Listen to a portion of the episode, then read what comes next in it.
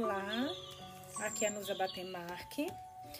Hoje teremos nossa sétima e provavelmente última leitura do livro Fique Comigo, da Yobami Adebayo. Eu tenho aquele limite que eu falei com vocês de uma hora por cada leitura, mas eu vou tentar ver se eu consigo. Eu acho que vai ser tipo uma hora e vinte, mas eu vou tentar fazer duas leituras e unir uma só para a gente conseguir em uma leitura só acabar. Vamos ver se dá certo, uma experiência. Então, hoje nós vamos continuar a leitura, vamos para o capítulo 33, na página 180. Acaba na página 237. Nas semanas seguintes, Ierride passou todas as manhãs no hospital com meu irmão. Ela parou de falar comigo. Limitava-se a colocar o café da manhã em cima da mesa. Gente, eu estaria me sentindo. Ontem eu fui dormir pensando nisso. Tão traída. Porque, assim, era o sonho dela ter um filho ok que ele não poderia ter, ele não é culpa dele, mas ele deveria, na minha opinião, ter sido claro com ela. Há outras formas, né, dela engravidar que não esteja usando o irmão. Ou se fosse o irmão, é, eventualmente, mas ele tinha que abrir para ela, mas fazer isso nas costas dela, e aí Eride sendo quem ela é. Imagina o sentimento que ela tem, está sentindo, assim, o que ela sente agora de, de traição, sabe? Está enorme esse sentimento dentro dela. Tô melhorando, tá, gente? Da gripe, mas minha garganta ainda tá meio coçando um pouquinho. Ela parou de falar comigo, limitava-se a colocar o café da manhã em cima da mesa, como se estivesse deixando comida para um cachorro. Em seguida, amarrava a rotina às costas e ia para o hospital. Eu desejava que Dotun estivesse morto, que ele nunca tivesse nascido. Mas isso é mentira. O que eu desejava de verdade era estar morto, era nunca ter nascido. Fui eu que levei Doutum para dentro da nossa casa. Eu o convidei, o persuadi, o ameacei, fiz tudo o que pude para convencê-lo. Mas nunca teria imaginado, mesmo que vivesse sete vidas, ver meu irmão penetrando minha mulher, gruindo como um porco enquanto gozava. Ao considerar todas as circunstâncias imprevistas no meu plano, percebi que tinha menosprezado justamente as que acabariam por arruiná-lo. A anemia falciforme, o desemprego de Dotum e toda a confusão do amor e da vida que só descobrimos vivendo. No dia seguinte à minha briga com Dotum, pouco antes do almoço, Mumi apareceu em meu escritório. Ela não respondeu aos meus cumprimentos nem se sentou. Foi direto até meu lado da mesa e se inclinou sobre minha cadeira. Vocês dois vieram de dentro de mim, gritou ela, dando tapas na própria barriga. Os dois mamaram nestes seios, no meu peito. O meu leite, leite não era doce? É daí que vem a perversidade em seu coração? O meu leite era azedo? Me responda aqui. Não está me ouvindo? Está surdo? Mumi tinha certeza de que havia uma explicação, de, que, havia algo que eu pudesse dizer para ajudá-la a entender o que tinha acontecido. Senti que naquele momento ela teria aceitado qualquer coisa que eu dissesse, qualquer coisa que depois moldaria da forma que lhe fosse mais conveniente. Transformaria em uma razão que explicasse tudo. Tudo o que ela precisava era uma resposta, qualquer resposta. Eu não disse uma palavra. Você quer me matar, disse ela, agarrando em ambas as mãos o colarinho da minha camisa. Me faz entender porque meus próprios filhos tentaram matar um ao outro. Diga-me agora mesmo enquanto estou aqui. Eu podia ver seu coração se partindo, mas o que eu poderia dizer? A verdade? Eu sabia que isso teria sido um copo de misericórdia. Essa é a verdade. Ela foi embora com a promessa de não me dirigir mais a palavra até que eu explicasse por que tinha tentado matar seu precioso filho. Sabia que ela manteria a promessa. Minha mãe era capaz de odiar com a mesma ferocidade que amava. Trabalhei até estar quase cansado demais para dirigir até em casa. Entrei aos tropeços quando as luzes já estavam apagadas e Eride estava dormindo. Mas Rotima ainda estava acordada, e seus olhos se grudaram em mim no momento em que entrei no quarto mal iluminado. Fiquei de pé junto ao berço. Ouvi seu balbuciar suave. Deixei que envolvesse seus pequenos dedos em torno do meu polegar.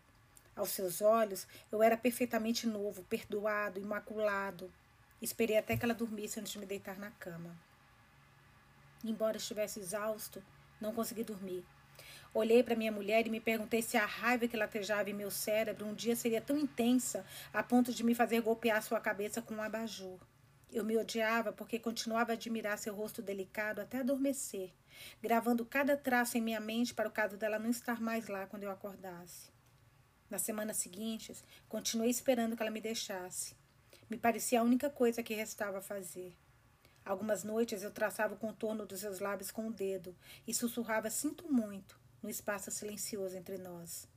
Eu me odiava por isso também. No dia em que Dotun ia receber alta, Yerrit falou comigo pela primeira vez em mais de um mês. Ela me entregou a conta do hospital.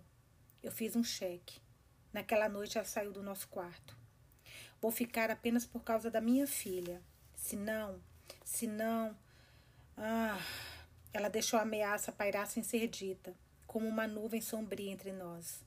Sua maldita, maldita, dormiu com meu irmão pelas minhas costas. Você é adúltera. Ah, não, gente, vontade de dar um tapa nesse filho da. Ah! Tem gente que tem memória curta, né? Eu tremia enquanto pronunciava essas palavras, cerrando os punhos nos meus bolsos, lutando contra o desejo de enfiá-los em seu rosto presunçoso, porque se eu começasse, eu nunca mais ia parar. Você teria preferido que eu fizesse isso bem diante de você? Sob sua super, cuidadosa supervisão? Você é um impostor, um traidor e o maior mentiroso do céu, do inferno e de toda a face da terra. Ela cuspiu aos meus pés, entrou no outro quarto e bateu a porta. Eu me deixei tomar pela fúria, socando a porta fechada até sangue escorrer das feridas. E mesmo assim não parei, não conseguia parar. E Eride não tinha trancado a porta. Não ouvi nenhum clique, nenhuma chave girando do outro lado de dentro. Ocorreu-me que eu poderia simplesmente virar a maçaneta e entrar, confrontá-la. Perguntar-lhe o que ela sabia, o que Dotun tinha lhe contado sobre mim enquanto eles se divertiam. Eu não precisava ficar sozinho no corredor, falando com meus punhos como a porta de madeira que não respondia, erguendo os ombros para secar o suor do rosto com a manga da camisa. Não lágrimas, suor. Final do capítulo 33. Capítulo 34, página 183. Quando meu sogro convidou a Kim e eu para uma reunião de família, antes mesmo de chegarmos a Ieso, eu já sabia que devia ter sido Mumi quem o obrigara a convocar aquela suposta reunião de emergência. Segurando o rotime diante de mim como escudo, entramos na sala de estar e nos sentamos lado a lado em um sofá marrom. O sofá era pequeno, e primeira, pela primeira vez desde que flagrara Dotun em cima de mim, a Kim e eu nos sentamos lado a lado. Estávamos tão próximos que eu sentia sua respiração. Dotun já estava lá, sentado ao lado do pai quando chegamos. Eu não o via desde que ele tivera alta do hospital. Mumi foi a primeira a falar. Meus filhos estão aqui para explicar por que brigaram, porque não trouxeram a divergência que houve entre eles para resolvermos em família. Eles estão aqui para explicar porque querem desgraçar nossa família e nos tornar motivo de falatório no mercado. Não, pode parar. Fale por você, Amope. Foi você que eles desonraram. O mundo inteiro. Esse pai dele é engraçado. O mundo inteiro sabe que meu nome tem uma boa reputação na nação Ijejá, diz o pai de Akin. É assim agora, baba? Agora eles são meus filhos? Homem inútil. É claro que eles são meus filhos, já que você nunca gastou um cobo com eles. Eu paguei as mensalidades da escola, comprei uniformes e quando eles se formaram na universidade, você apareceu apenas para as fotos. Mas agora eles voltaram a ser meus filhos. Por acaso não são seus filhos? Você os roubou do hospital? O pai de Akin agitou o dedo diante do rosto de Mume. Ah, foi isso que você veio nos dizer então? Que você os roubou da maternidade, Abi? Ele riu da própria piada. Mas isso não é culpa sua, sibilou Mume. São os filhos da laranjeira que fazem com que pedaços de pau e pedra sejam atirados em sua mãe.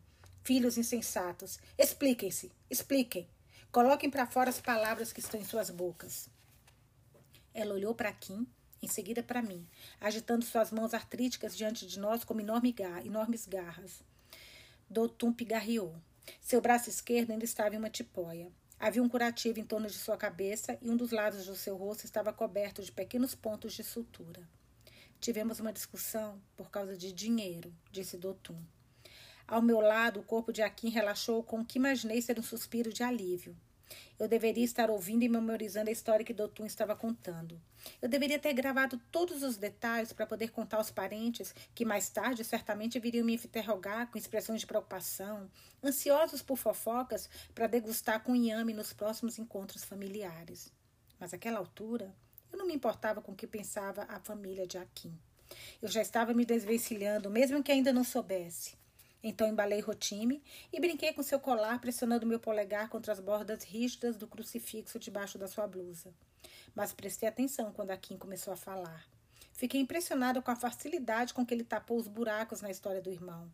Era como se tivesse ensaiado aquelas mentiras muitas vezes. O dinheiro não era meu, Peguei emprestado no banco. E depois de tudo que fiz, depois de todo o sacrifício que fiz por ele, como Dotum pode ter perdido tudo no jogo? Disse Akin, dando um tapa no joelho. Irmão Mi, eu não perdi no jogo. Foi um negócio que deu errado. Deveria ter me rendido dinheiro mais do que suficiente para pagar o empréstimo, mas muitas coisas deram errado. Totum não olhou em nossa direção enquanto falava. Sua cabeça estava abaixada. Ele parecia encarar os padrões no linóleo azul que cobria o chão. Não era um negócio se não fosse tão estúpido. Teria percebido que eram fraudadores. Não acho que seríamos todos ricos se realmente existisse uma maneira de duplicar dinheiro? O dinheiro é uma coisa pequena, disse o pai de Akin, dando tapinhas no ombro de Dotum. Akin e Dotum continuaram tecendo os fios das suas mentiras até sua história estar tão robusta quanto uma corda de verdade. Não podem permitir que o dinheiro se intrometa entre vocês. O mesmo sangue corre em suas veias. Que exemplo estarão dando para seus filhos se permitirem que o dinheiro os separe? Indagou meu sogro quando seus filhos se calaram. Mumi bufou e balançou a cabeça, mas seu marido a ignorou e continuou falando. Vocês precisam fazer as pazes, pedir desculpas um ao outro. O velho se inclinou para a frente da cadeira e gesticulou com as mãos. União. Toda família precisa ser unida. Esqueceram? Um único fio de vassoura é inútil, mas quando unimos em um maço, o que eles fazem? Eles varrem a casa até ficar limpa, respondeu Akin. Então agora vocês entendem o que eu estava tentando dizer? Disse meu sogro. Dotum tocou o lado do rosto que estava coberto pela metade de pontos de sutura. Desculpe, irmão Mi, não tenha raiva de mim. Vou encontrar uma maneira de lhe devolver o dinheiro. Akin tossiu. Foi o diabo que me usou, Dotum. Aquela raiva eu não sei de onde veio. Está acabado. Meu sogro virou-se para engarar Mumi. E aqui, está tranquilo agora? Eu disse a você que a Reed não tinha nada a ver com isso. Ela não seria capaz de se colocar entre eles por motivo nenhum. Como pôde imaginar que ela estaria envolvida em algo assim? o que sei, disse Mumi, levantando-se e ficando diante de mim e de Akin. O que sei é o seguinte: tudo que é feito na escuridão profundas, escondidas, um dia será tema de conversas do mercado. Olhei para Rotimi e, Rotimi e vi que ela tinha tirado o crucifixo debaixo da blusa e estava sugando. Retirei-o da sua boca com cuidado para não machucar suas gengivas. Mumi inclinou-se na minha direção. Não é possível ocultar a verdade, assim como ninguém pode colorir os raios de sol com as mãos. Não é possível ocultar a verdade. Sempre que eu chegava ao salão, a primeira coisa que eu fazia era entregar Rotimi a Iabolu. Era ela que amarrava Rotime às costas quando a criança chorava e a seguia pelo corredor depois que ela começou a engatinhar. Foi ela quem percebeu quando seu primeiro dentinho nasceu e que aplaudiu no dia em que ela se agarrou à perna de um banquinho para ficar de pé. Por que você está se comportando assim? perguntou Iabolu, pegando Rotime, que tinha come... Rotimi, que tinha começado a chorar. Assim como? Enxaguei um punhado de rolos e os coloquei para secar. Você nem sequer olhou quando eu lhe disse que ela ficou de pé. Não se importa? Ela deu um tapinha nas costas de Rotimi e embalou. Entreguei a ela uma madeira na qual eu havia colocado leite materno pela manhã. Talvez ela esteja com fome. É isso, mulher. Eu já lhe disse que essa criança está grande demais para ser alimentada apenas com leite materno. Por que se comporta como se seus ouvidos tivessem sido fechados com, com pregos? Rotime, sinto muito. Odiar, bebo leite. Não dê atenção à sua mãe. Apenas bebo leite desta vez. Fiquei grata pelo silêncio quando Rotime começou a sugar o bico da mamadeira. O sol já estava se pondo, e eu tinha começado a sentir dor nos joelhos e tornozelos por ter ficado de pé o dia todo. Peguei minha bolsa e contei algumas moedas para pagar as duas meninas que tinham ficado para ajudar na limpeza. Depois que as meninas colocaram as bolsas nos ombros e saíram, sentei-me embaixo de um secador e abaixei a parte de cima. E a Bolu ainda estava falando comigo, mas embaixo do secador parecia que ela falava de um lugar distante, outro cômodo, outro mundo. Suas palavras não pareciam tão importantes enquanto eu estava debaixo do secador. Não eram coisas nas quais eu precisasse pensar ou responder. Fechei os olhos para aumentar a sensação de estar longe de tudo, de estar sozinha. Quando você vai fazer peixe fresco e legumes amassados para Rotimi, Rotimi, Rotimi ou Rotimi, nunca sei, gente. Ou pelo menos comprar fórmula para ela. Estou ocupada, respondi cruzando as pernas para massagear meu joelho. Ia, Rotime, Deus seja louvado. Você está muito ocupada para comprar leite em pó para sua filha? Se é algo que a preocupa, vamos falar sobre isso. Tire isso da sua cabeça para que possa cuidar da sua filha. Ela terminou de comer? Precisamos chegar em casa antes que fique muito, muito escuro. Vem tirar a mamadeira dela, então. Não está nem ao menos ouvindo o que estou dizendo. Ela se virou para a criança. Não se preocupe, Rotime. Um dia desses eu mesmo vou comprar leite artificial para você. Não dê atenção a essa mulher. Logo ela voltará a si, tenho certeza. Bocejei. No dia seguinte, Doutor foi até o salão enquanto eu estava trançando o cabelo de uma menina. Pedi-lhe que se sentasse e esperasse, porque eu nunca permitiria, permitia que as cabeleireiras em treinamento tocassem os cabelos de uma criança. Tinha um couro cabeludo sensível demais para ser manipulado por uma aprendiz. Quando terminei de trançar os cabelos, esfreguei lentamente, lentamente óleo rosa nas linhas entre cada trança e esperei até que a menina saísse saltitando do salão antes de me sentar ao lado de Dotum. Quer beber alguma coisa? Coca-Cola ou Fanta? Não, respondeu ele suspirando em seguida. Eu vim dizer adeus. Vou embora de Lesa amanhã, para Lagos. Ah, tudo bem. Conseguiu um emprego em Lagos? Mais ou menos. Não pedi a ele que explicasse melhor, porque realmente não me importava. A única coisa que me interessava depois que Akin o feriu era ter certeza de que ele viveria. Eu me perguntei por que ele teria ido até lá para se despedir. Vou sentir sua falta, disse ele. Então eu olhei em seu rosto. Realmente olhei. O curativo em torno da cabeça tinha sido removido, deixando à mostra uma grande cicatriz onde os pontos lustrosos não permitiriam que o cabelo crescesse novamente. Parecia ter perdido mais peso, e havia um sorriso esperançoso em seu rosto. Eu me perguntei se ele tossia para que eu dissesse que também sentiria sua falta. Boa viagem. Dê lembranças à sua mulher e aos seus filhos por mim, falei. Ele desviou o olhar e tocou a cicatriz na cabeça. Eu fui ao escritório de Akin esta manhã. Ele disse à secretária para me mandar embora. Irmão Akin, corrigi. Você não tem o direito de chamá-lo de Akin. Ele não é seu amigo. Espere um instante, Eride. Eu? Ele apontou para o próprio peito. Você está com raiva de mim? Fale baixo.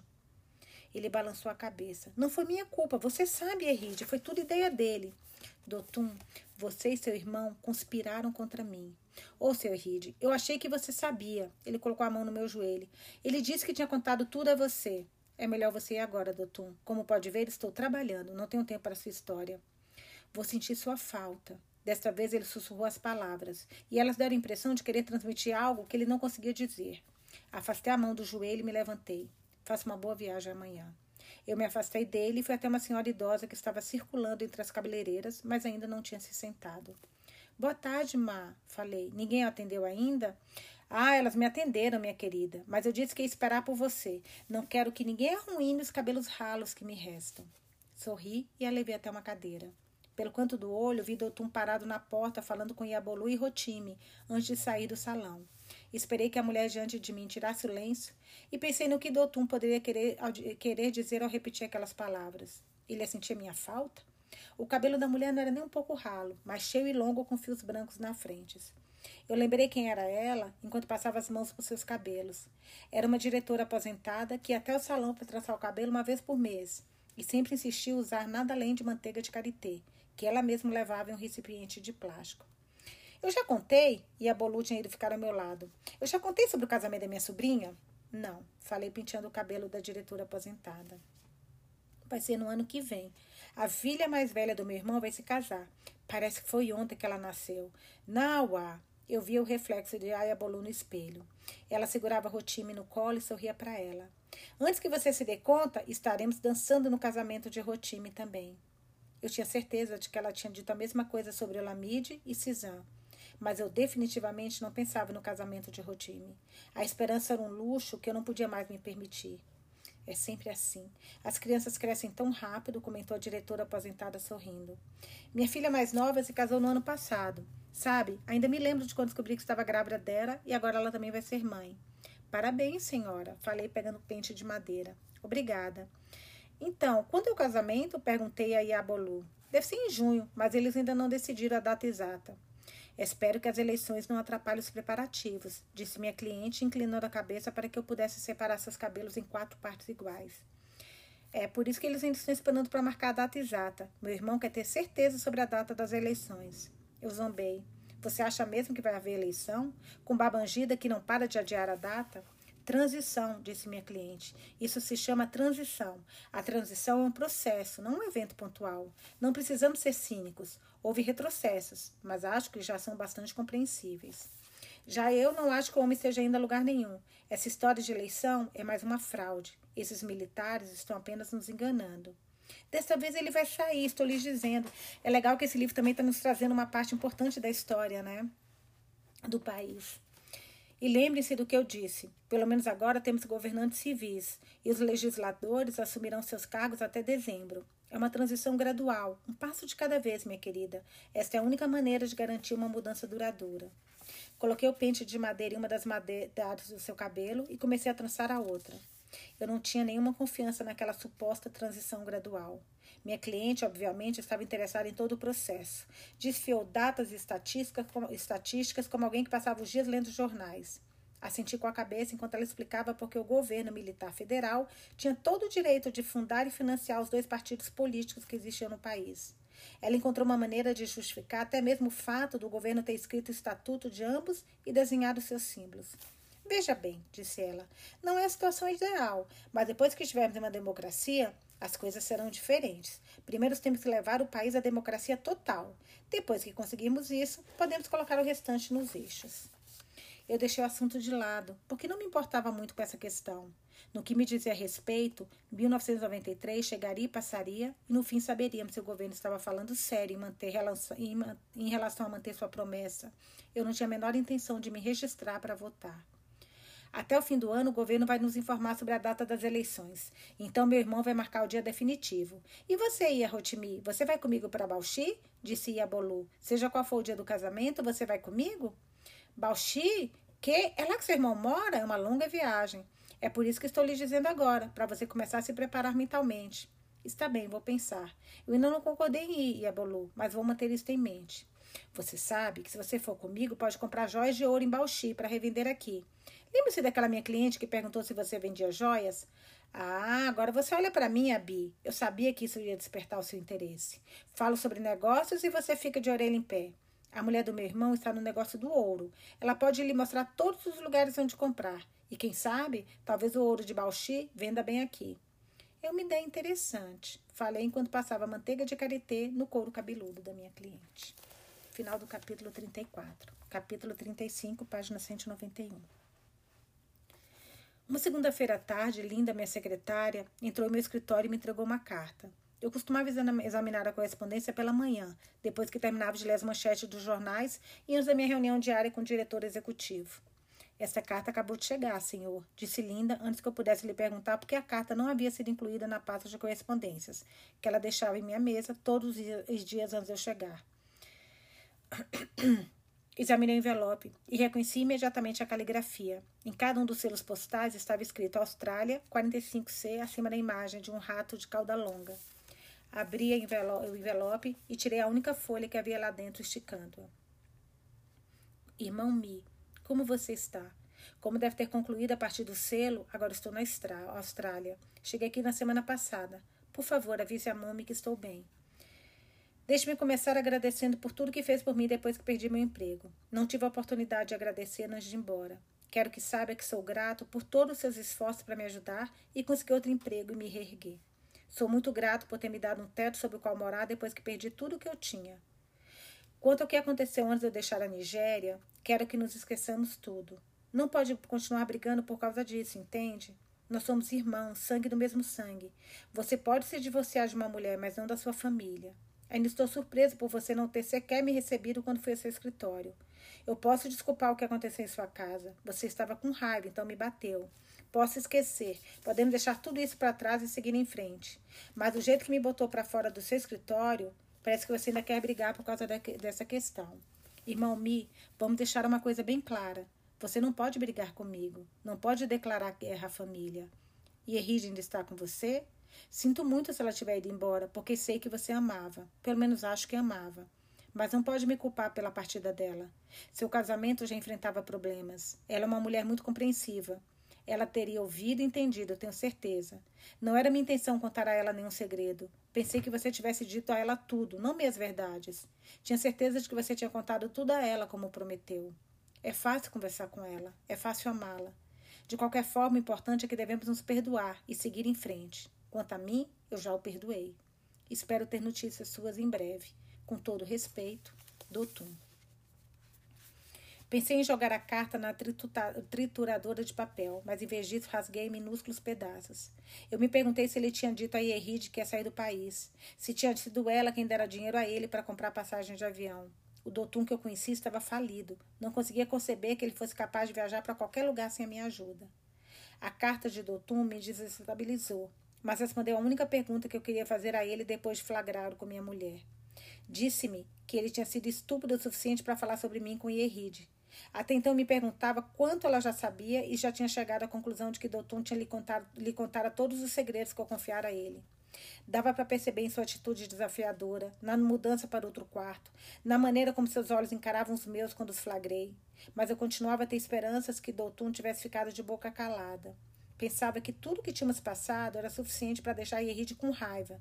Dizia a mim mesmo que isso explicava seu silêncio, o desprezo que permanecia em seus olhos. Eu tinha conseguido me convencer antes da carta de Doutum chegar, de que ela teria me confrontado se soubesse, que teria me dado uma chance de me explicar. Não que houvesse algo a dizer. Provavelmente eu teria contado mais mentiras. Mas só porque eu ainda tinha esperança. Eu sempre tive esperança de que tudo ia mudar e as mentiras não importariam mais. Ainda estava me consultando com um especialista no hospital da Universidade de Lagos. Ele havia se mostrado moderadamente, moderadamente otimista. Eu ouvi seus comentários cautelosos e me aferrei a eles. Disse a mim mesma que era capaz de dias e me convenci de que o especialista da universidade seria capaz de operar milagres. Encontraríamos o coquetel certo de medicação e tudo ficaria bem. A esperança sempre foi o meu ópio, aquilo de que eu não conseguia me livrar. Por piores que estivessem as coisas, eu encontrava uma maneira de me convencer que, até mesmo na derrota, era um sinal de que estava destinado a vencer. Nas semanas que se seguiram à chegada da carta, tive a sensação de que nossa casa tinha encolhido. Parecia minúscula, pequena demais para impedir que Irida e eu nos esbarrássemos. Pela primeira vez desde que ela tinha se mudado para outro quarto, fiquei feliz por estar sozinho na cama. Parei de comer a comida que ela deixava pronta, perguntando-me por alguns dias se ela planejava me envenenar me punir sem nunca me confrontar. Eu estava envergonhado demais para forçar o confronto que temia, que eu evitava desde a primeira vez que a vi e decidi que nada poderia me impedir de passar o restante da vida com ela. Eu me esgueirava pela casa, ia para o trabalho cedo, voltava tarde. Passava os finais de semana sozinhos em meu quarto, repensando todas as minhas escolhas, retraçando meus passos para trás, me perguntando se realmente tiver escolha, se teria havido coisas que eu poderia ter feito diferente. Antes mesmo de eu ter me recuperado por completo da primeira carta de Dotum, a carta seguinte chegou. Irmão Mi, como você está? E como está Mumi? Tem notícias de Arinole do marido? Eu consegui um emprego aqui estou ganhando algum dinheiro. Pouco, bem pouco, mas dá para sobreviver. Eu sei que você recebeu minha última carta. Por que não me escreve de volta? Como posso convencê-la a me escrever? Irmão Mi, Deixe-me tentar explicar o meu lado da história. A primeira vez que fiz sexo com sua mulher foi para salvar seu casamento. E ainda não recebi um agradecimento seu por ter feito isso, seu arrogante. Até fechei os olhos quando ela se despiu naquele dia. Fique sabendo que da primeira vez tentei beijá-la, não porque eu quisesse, mas porque me pareceu a coisa certa a fazer para que aquilo não se assemelhasse tanto a um estupro. Nós fizemos um sexo casto, como costuma fazer nos filmes, com os lençóis cobrindo completamente nossos corpos, como se, corpos, como se alguém estivesse assistindo. Eu realmente pensei que você tinha contado tudo a ela como prometeu. E quando discuti isso com ela pela primeira vez, foi apenas porque você estava viajando e ela tinha acabado de receber a notícia de que Cisane tinha anemia falciforme. Achei que ela precisava de alguém com quem conversar, só isso. Eu a desejava? Para ser sincero diante de você, do Criador, sim. Mas não contei tudo aquilo a ela para atraí-lo. Pensei que ela já sabia, irmão Mi. Não sei mais o que posso dizer. A Joe vai se casar novamente. Vai se casar com o Major General. O, o nome dele é Garuba e ele já tem três esposas. Ela não é burra. Esta minha ex-mulher casando-se com um militar, logo agora que eles estão perdendo poder, ela disse que as crianças vão me visitar nas férias. Acredito que o general vai pagar as despesas. Me escreva. Espero sua carta. Com todo respeito, Dotum. PS. Quando me escrever, conte-me sobre as eleições presidenciais. Não tenho como me inteirar sobre o que realmente está acontecendo na Nigéria. Quero saber como estão as coisas. Não senti raiva quando coloquei a segunda carta na trituradora. A vergonha que eu sentia não deixava espaço para mais nada, nem mesmo para esperança. Eu não estava mais com raiva do meu irmão. Já estava começando a compreender que toda aquela raiva tinha sido uma simulação, algo que eu estava usando para me defender da vergonha. A raiva é mais cômoda do que a vergonha. Foi Rotime quem me salvou do desespero. Foi ela que me ajudou a encontrar meu caminho de volta para a esperança. Voltei do trabalho uma noite, nas primeiras horas do dia seguinte, na verdade, eram quase duas da manhã, quando entrei no meu quarto e encontrei Rotime dormindo no berço. No início, pensei que a Rita tivesse voltado para o nosso quarto, então bati na porta do banheiro, abrindo-a devagar quando não ouvi resposta. Mas ela não estava lá. Fui até o corredor, entrei abri a porta do novo quarto de Erride e senti um certo alívio quando vi que ela estava lá, adormecida na cama. Voltei para o meu quarto, perguntando-me qual seria a mensagem que Henrique estava tentando passar ao colocar o berço de Rotime de volta no quarto que antes era nosso. Mas não tinha energia para pensar a respeito. Me despi, fiquei apenas de cueca, deitei na cama e adormeci. Rotime me acordou às cinco da manhã.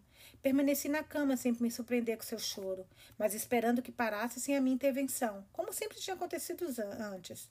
Os berros continuaram, cada vez mais irritados e mais altos até eu ter dificuldade de acreditar que pudesse vir de uma coisa tão pequena. Eu me levantei, me perguntando o que fazer com ela depois que a peguei. Meu primeiro instinto foi levá-la para Ierride, mas não precisei fazer isso. Rotime parou de chorar assim que a peguei no colo. Ela estava quieta, mais tensa, respirando pela boca, golpeando o ar, piscando rápido.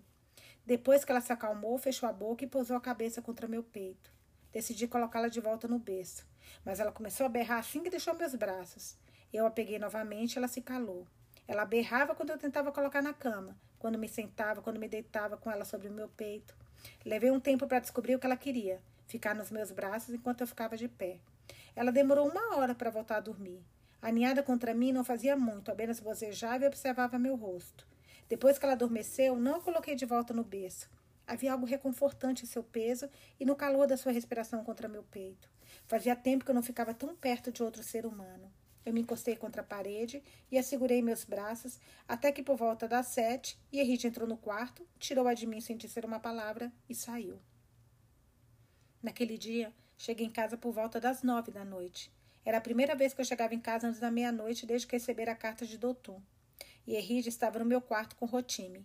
Quando, eu, quando entrei, ela se levantou e me entregou a menina.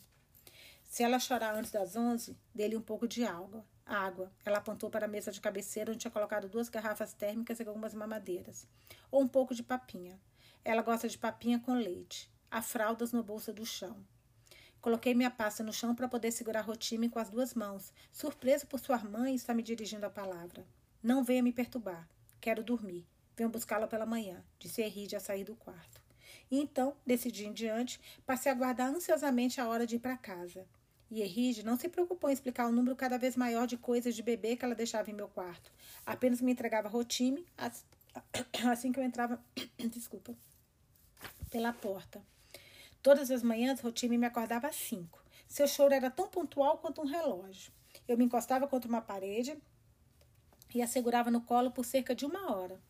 Todos os dias eu observava seu rosto, olhava em seus olhos e sentia algo parecido com fé, sabendo já naqueles momentos que ela viveria, que ela ficaria.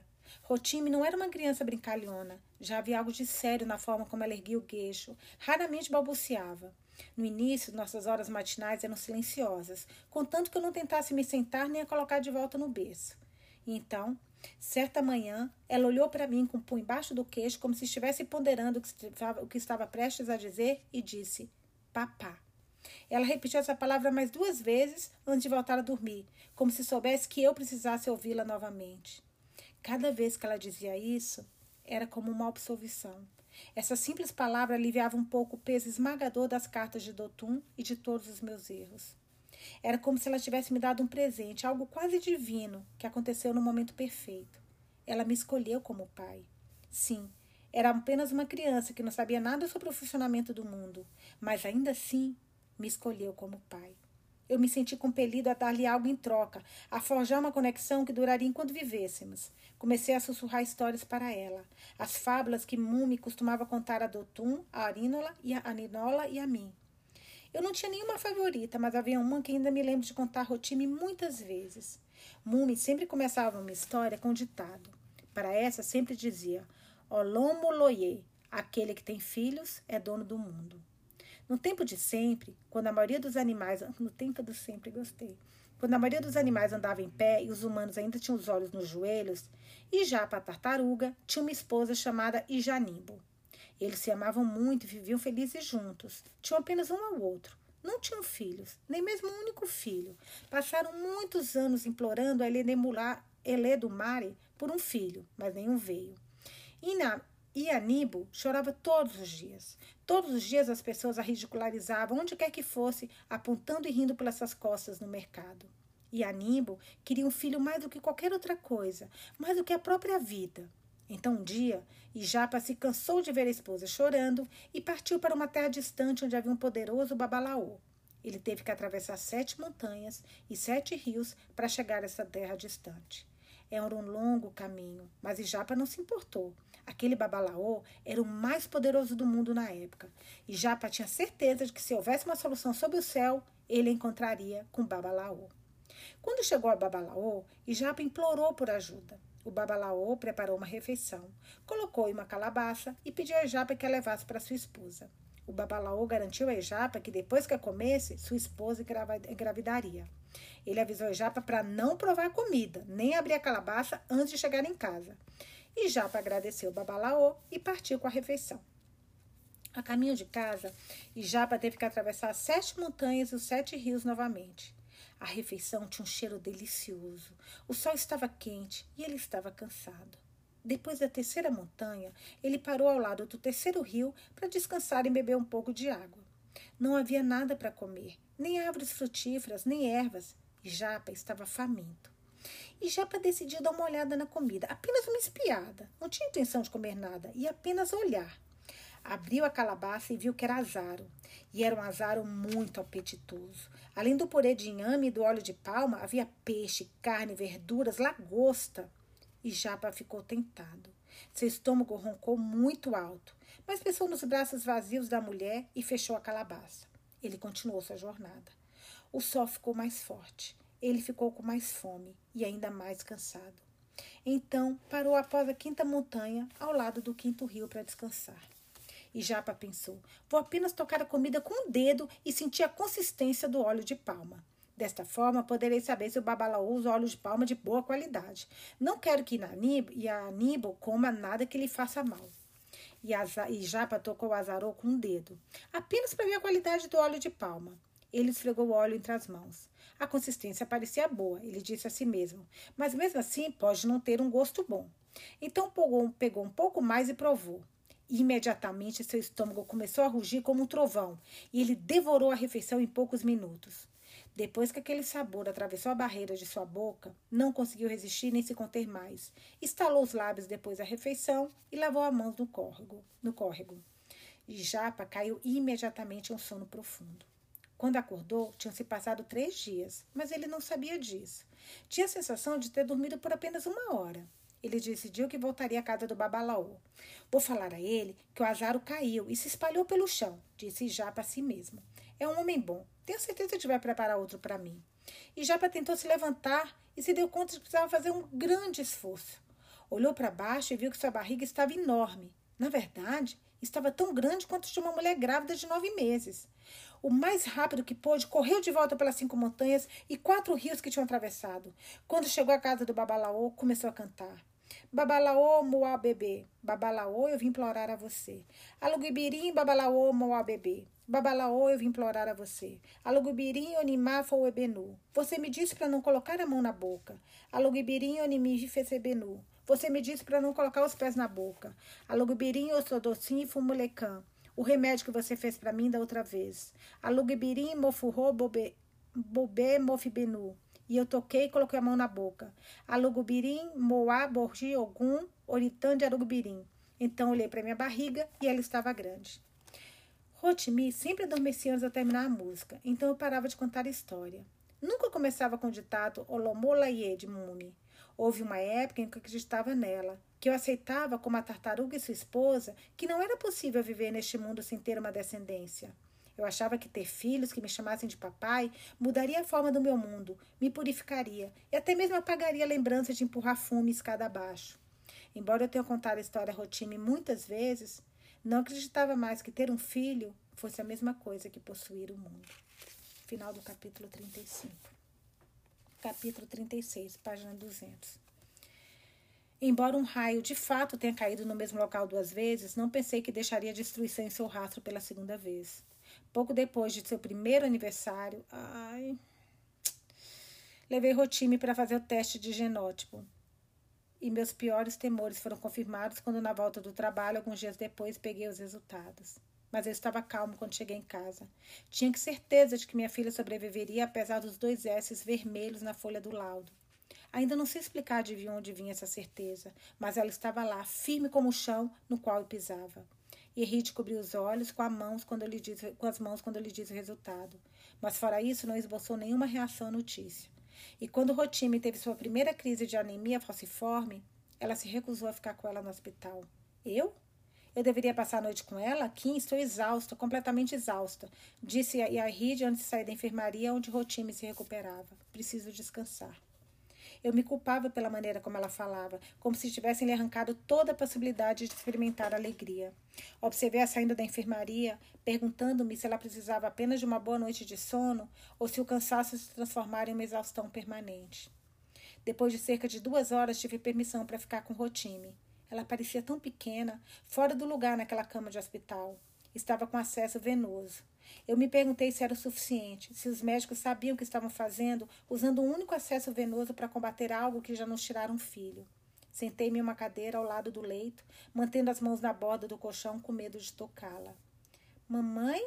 disse ela depois de um tempo, levantando a mão livre. Mamãe, me? Eu limpei a garganta e olhei para a cabeceira da cama. Sua mãe está cansada, ela está dormindo. Eu não conseguia olhar para seus grandes olhos castanhos enquanto mentia. Mesmo ali com os olhos colados na cabeceira da cama, mentir me parecia errado, algo de qual eu precisava ser perdoado, perdoado por uma criança cujo rosto era uma versão miniatura do rosto de Erride. Tanto que olhar para ela era como ver Erride através de uma lente de miniaturização. Todas as características do rosto de, rosto de Rotime pertenciam a Erride, exceto o nariz. Seu nariz já era plano e largo, exatamente como o meu. Eu apreciava quando as pessoas percebiam isso, quando diziam: Essa menina tem o nariz do pai. O nariz do pai. Depois daquela noite, um médico e alguns estudantes munidos de pranchetas apareceram para ver como o Rotime estava. Quando era pequeno, eu sonhava ser médico, antes da minha mão direita ser longa o suficiente para tocar minha orelha esquerda, antes de eu ter idade para começar a escola. Era uma época em que eu não sabia que havia outras profissões, quando achava que era a única coisa que as pessoas que frequentavam a escola poderiam se tornar. Depois que os outros foram ver outro paciente, um dos estudantes falou comigo baixinho. Senhor, estou realizando uma pesquisa sobre anemia falciforme para ajudar no aconselhamento pré-conjugal. Eu ficaria feliz se pudesse preencher eu assenti com a cabeça como um agamá enlouquecido. Peguei o questionário que ele me entregou, ansioso para me livrar dele.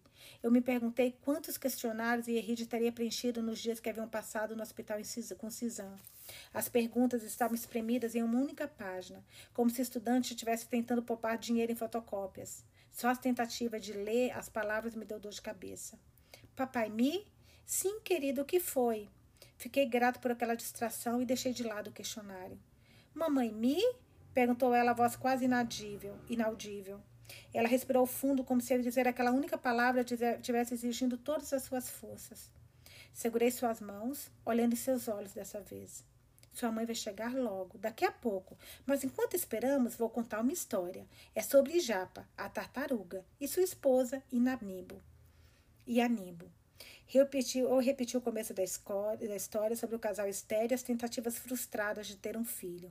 Descrevi a visita de Japa ao Babalaô, o pote de ensopado, ao qual ele não conseguiu resistir, seu retorno envergonhado ao Babalaô depois de ter arruinado sua única solução com as próprias mãos.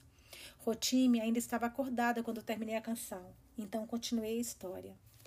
Quando Ijapa voltou ao Babalaô, ele pediu e suplicou, rolou pelo chão, implorando perdão, clamando por outra chance. Não, não posso ajudá-lo, disse o Babalaô.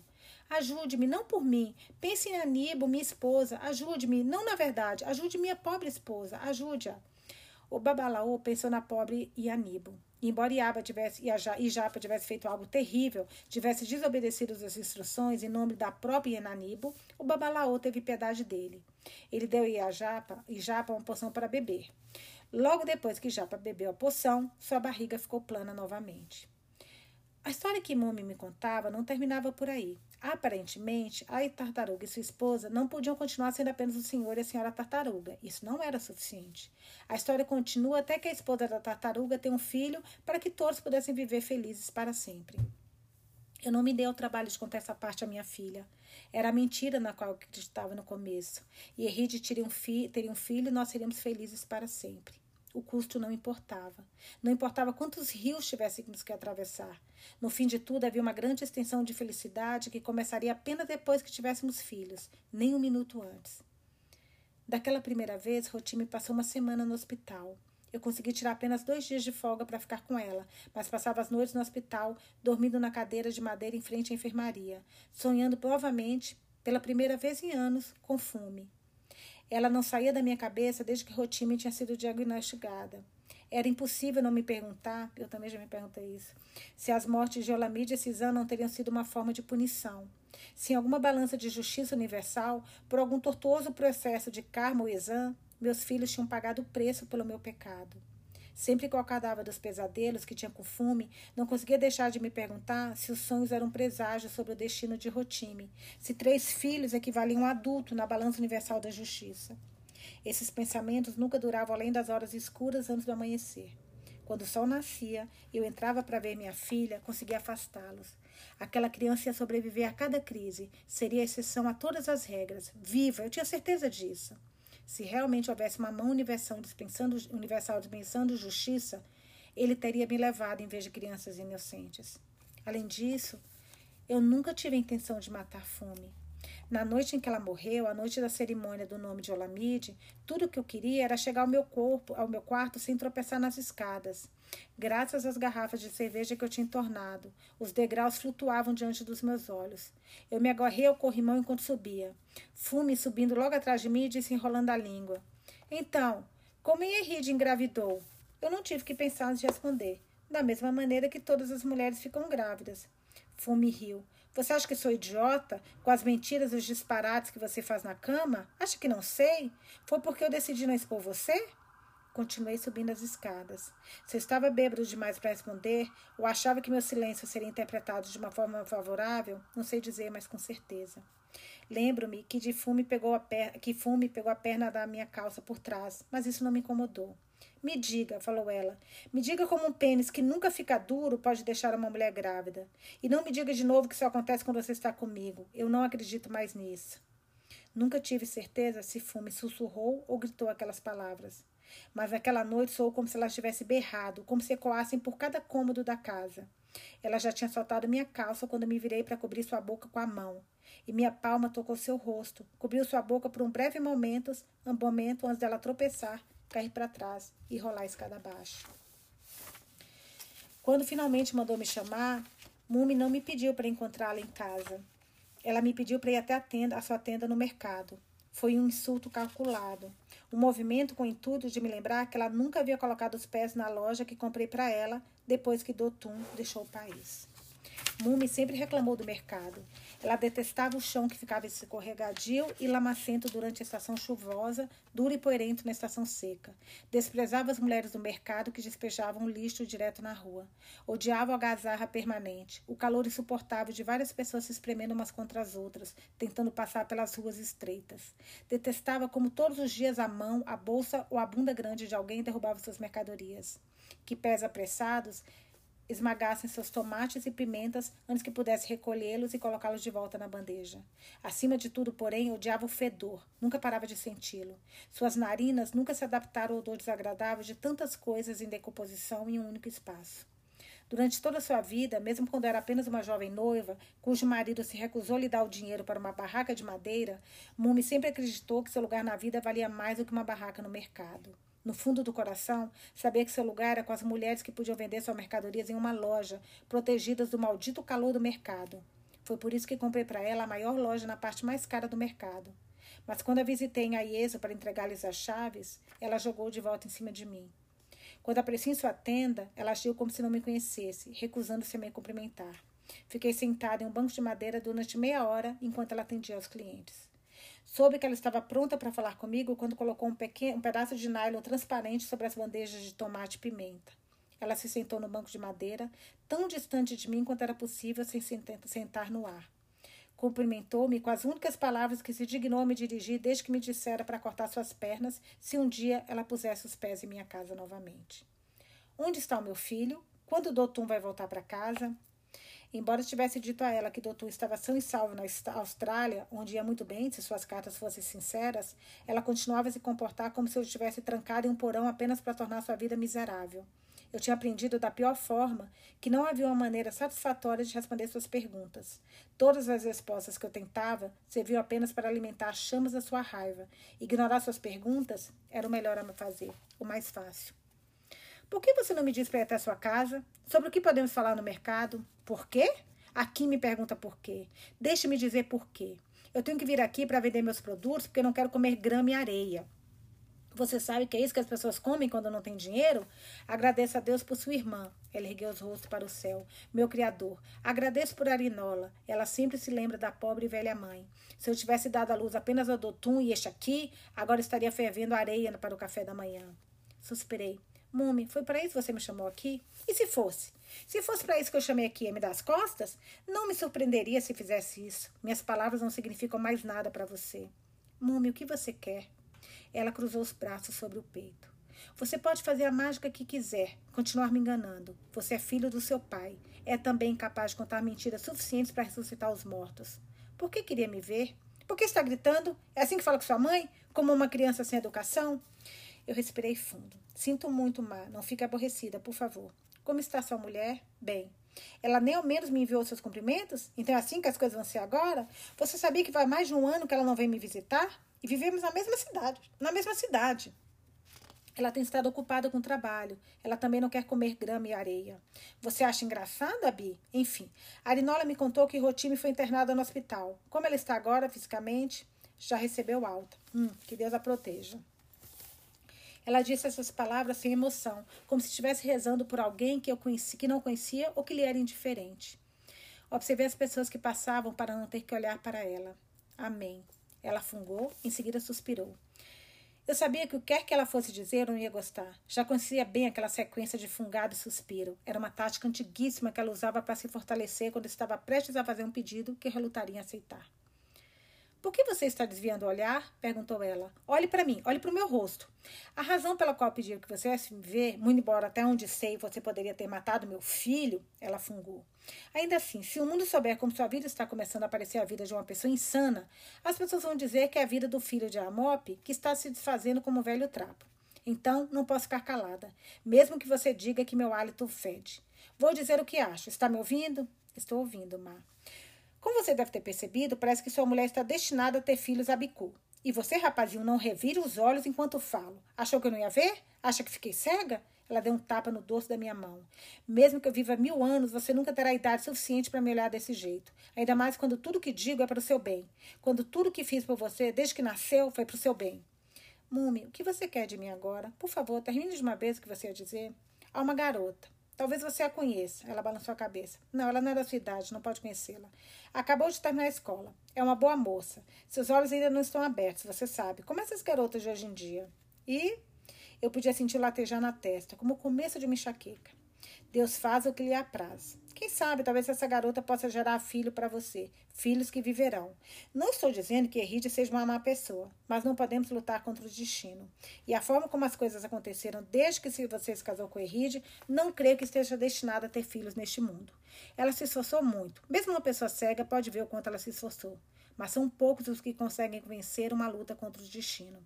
Já vivi tempo suficiente para saber disso. Você quer que eu me case com essa garota que encontrou? Eu lhe dei as costas. Do outro lado da rua, um homem estava colando cartazes de campanha eleitoral em um poste de luz. Não quer ter filhos nessa vida? O que vai fazer se Rotime morrer? Rotime vai viver.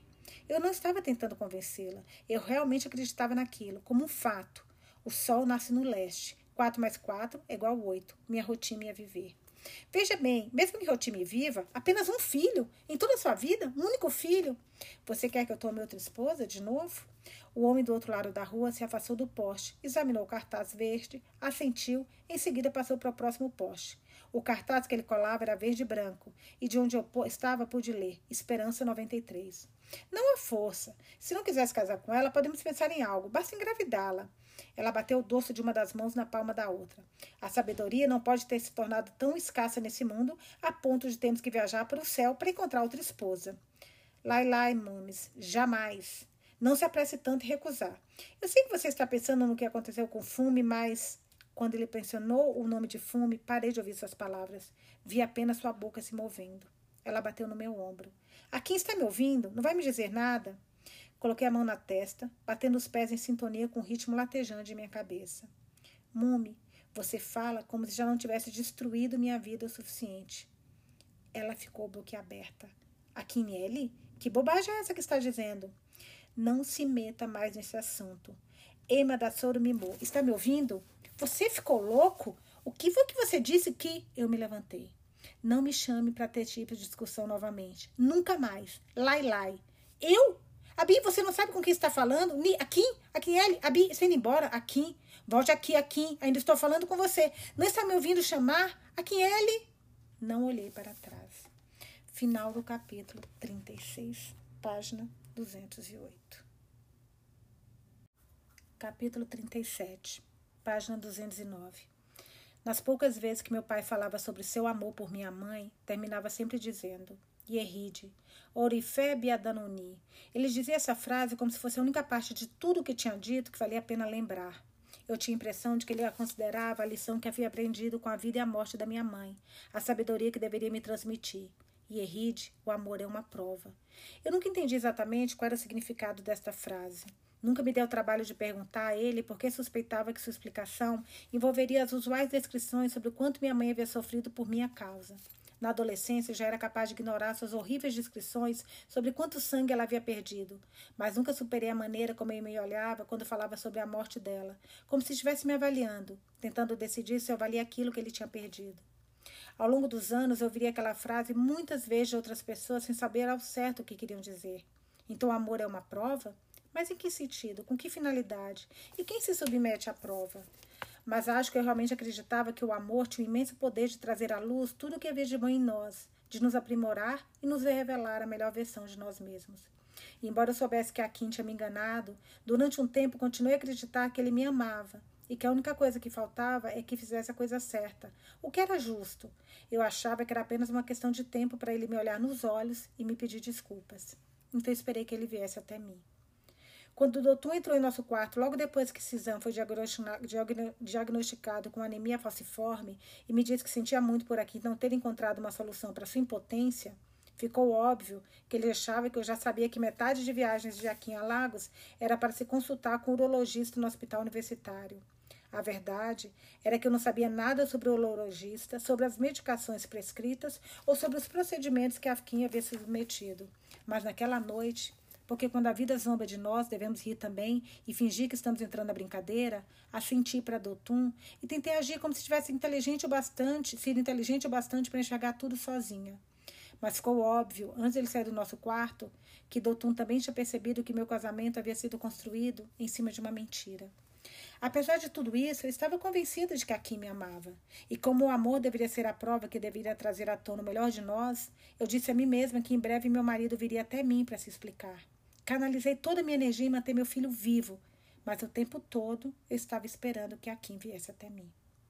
Depois que me pegou na cama com seu irmão, tive certeza de que a Kim ia me confrontar, me pedir desculpas, compartilhar comigo todo o sofrimento que tinha conseguido ocultar e me implorar para ficar com ele. Era difícil aceitar a ideia de que ele pretendia manter aquela mentira pelo resto das nossas vidas. Mesmo depois que saí do nosso quarto e parei de falar com ele, tive certeza de que sabia quem ele era realmente, quem ele realmente era, e acreditava que aquele homem ainda estava lá por baixo de toda mentira e de todo fingimento. O homem que eu achava que conhecia não era o tipo de pessoa que me deixaria ir para o túmulo enquanto continuava a me enganar. Em algum momento, nas semanas que antecederam a primeira crise de anemia falciforme de Rotime, Aceitei finalmente que a Kim teria passado o resto da nossa vida mentindo para mim se houvesse encontrado uma maneira de se safar. Enquanto dirigia para a casa do Wesley Guild Hospital, depois que o time foi entornado pela primeira vez, me perguntei como a Kim podia ter me pedido para ficar com ela na enfermaria. Ele não via que eu estava cansada de todos aqueles médicos que ofereciam apenas más notícias, boas notícias, silêncios sombrios, garantias e uma mão no ombro para dar outras notícias, más notícias? De Olamide Cezanne até Rotime. Eu tinha me equilibrado à beira de um precipício. E agora eu estava tão exausta que queria apenas me deixar cair. Perdão, gente, a minha garganta realmente. Eu acho que pela gripe que eu fiquei, pela sinusite também tá tudo muito congestionado. Quando ela recebeu alta e eles voltaram para casa juntos, eu vi Kim com outros olhos. Não enxergava mais como alguém que tinha mudado, mas como um homem que nunca conheci. Eu duvidava do amor do qual um dia tanto tivera, um dia tanto tivera certeza, e concluí que ele tinha se casado comigo porque achava que seria fácil me enganar. Uma semana antes das eleições presidenciais, decidi que era hora de confrontá-lo. Ele estava com Rotime na sala de estar assistindo ao debate entre os dois candidatos na televisão. Não vi motivo para esperar até o fim do debate para iniciar a conversa. Afinal, eu tinha passado quase três anos esperando que ele viesse até mim. No fundo, sentia que precisava atacar, quando ele menos esperasse, para não lhe dar espaço para inventar mentiras. Sentei-me em uma poltrona bem diante dele, porque dali o veria bem. Eu queria observar as emoções surgindo em seu rosto e julgar sua reação à minha emboscada. Então, Akin, é verdade que você não pode? Que você não pode. que você é impotente? Eu queria poder dizer que ele me respeitava o suficiente para responder a minha pergunta de forma direta quando finalmente o confrontei. Ele sorriu e recostou-se na cadeira até ficar olhando para o teto. Não disse nada por muito tempo.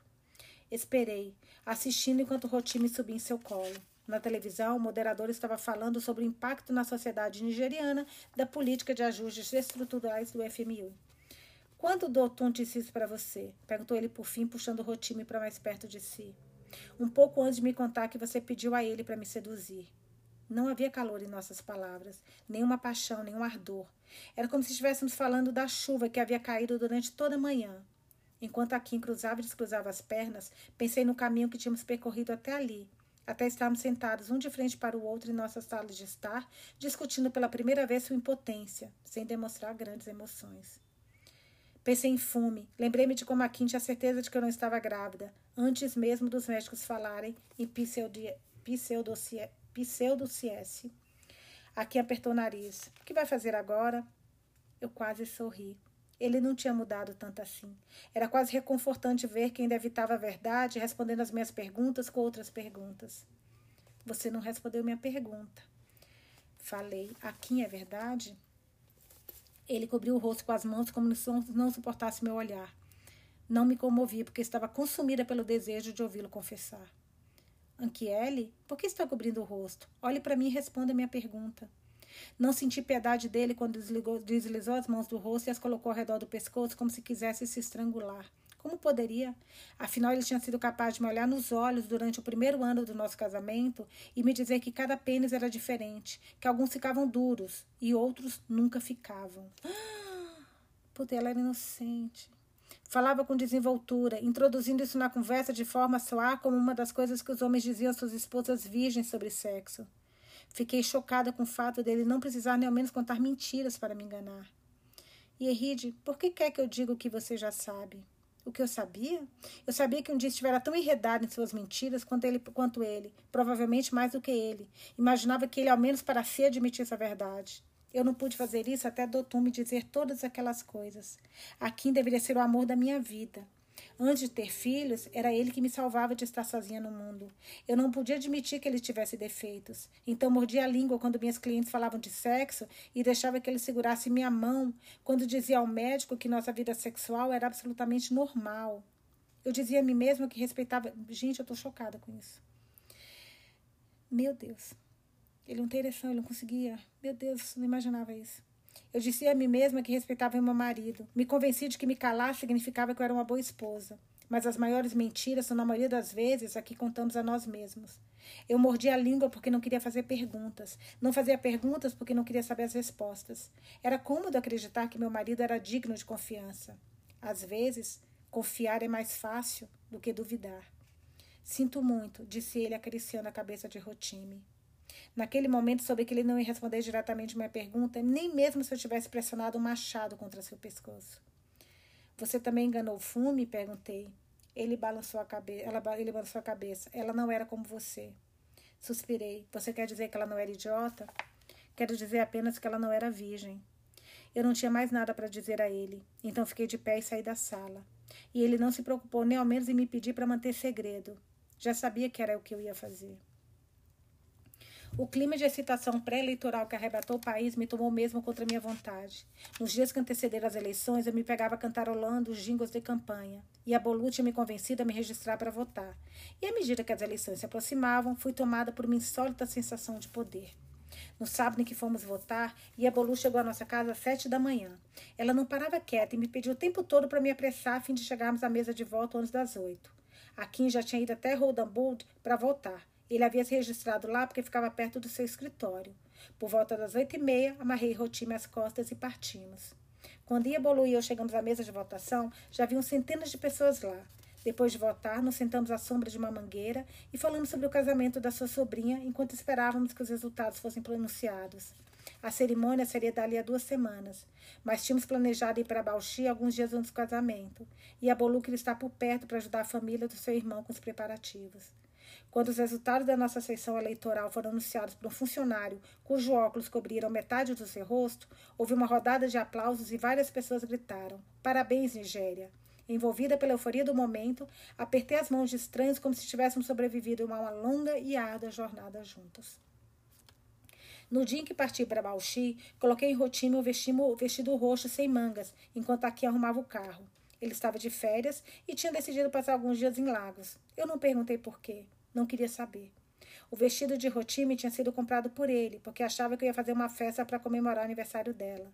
Claro que não houve festa, mas Rotime gostava do vestido e toda vez que usava passava as mãozinhas sobre o corpete de renda e sorria. Naquela manhã, levei mais tempo do que de costume para vesti-la. Estava irritada porque eu acordara cedo para conseguirmos sair de casa antes das seis.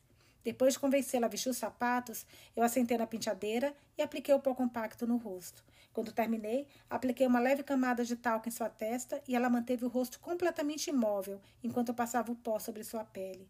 Então me sentei em um banquinho e cobri meus lábios com batom rosa. Enquanto eu olhava no espelho para me certificar que não tinha mancha de batom nos dentes, me inclinou-se para a frente e apertou o polegar contra o lábio superior. Observei enquanto ela levava a mão à boca, esperando que sugasse o polegar. Mas, em vez disso, ela passou o dedo pelo lábio inferior, imitando a maneira como eu tinha passado o batom. Você é esperta, não é? Falei. Ela tocou minha boca para pegar um pouco de batom, seu dedo macio contra meu lábio inferior, a pressão tão leve quanto uma pena. Quando terminou de esfregar o polegar nos lábios, eu a coloquei no colo para que pudesse se olhar no espelho, mas ela mal olhou para si mesma. Virou-se até ficar de frente para mim, então inclinou a cabeça de um lado para o outro sob meu olhar, como se eu fosse o único espelho que importava. Você é a mais bela de todas, falei para uma criança a quem eu nunca havia contado histórias. Histórias e canções me pareciam inúteis diante da doença contra a qual ela estava lutando, então eu não me dava o trabalho. Não queria contar histórias para ela, queria curá-la, queria salvá-la. Enquanto ela apertava os lábios um contra o outro, como eu tinha feito momentos antes, quis apertá-la contra mim até que de alguma forma ela voltasse para o meu útero, de onde poderia ressurgir com um novo genotipo, genotipo livre, para sempre da ameaça constante da dor e da doença. Foi só quando Rotimi soltou um gemido que eu percebi que estava apertando seus ombros ofegantes. Eu, ofegante. Eu a soltei. Era por isso que não me permitia ficar sozinha com ela por muito tempo, por causa dos pensamentos que me empurravam para o precipício, um poço sem fundo no qual me precipitava agitando braços e pernas. Lutei contra o desejo súbito de apoiar a cabeça na penteadeira e chorar. Respirei fundo e amarrei o colar de ouro ao redor do pescoço da minha filha. Levei Rotime sentada em meus joelhos enquanto íamos de carro até o complexo, onde havíamos morado para pegar Iabolu. Ela estava esperando na varanda com sua mala de viagem. Já vi sua antiga casa? disse ela enquanto se acomodava no carro. A nova família que se mudou para lá destruiu. Está vendo como a tinta está se cascando? Eles nem sequer se preocuparam em pintá-la novamente. E o homem? O homem é um cachorro recitado, vou lhe dizer. Em seguida, Akin dirigiu até Omiazouro para pegar Linda, sua secretária. Ela também estava indo para Lagos naquela manhã e Akin tinha oferecido uma carona. Quando chegamos à casa de Linda, ela colocou a cabeça para fora de uma janela e disse que estaria pronta em cinco minutos. Enquanto esperávamos, Akin ligou o rádio tentando achar uma estação que estivesse transmitindo o noticiário. Nove dias já passavam desde a eleição e o vencedor ainda não tinha sido anunciado. Está procurando atualizações sobre a questão eleitoral? Perguntou Iabolo Akin. É brincadeira, já faz quase duas semanas e já é de novo segunda-feira. Como é possível que o tribunal tenha dado uma ordem para impedir a liberação dos resultados? Por quê? Não se preocupe com isso, o tribunal não tem nada a ver com essa questão e esse juiz sabe muito bem disso. Apenas o tribunal eleitoral tem jurisdição.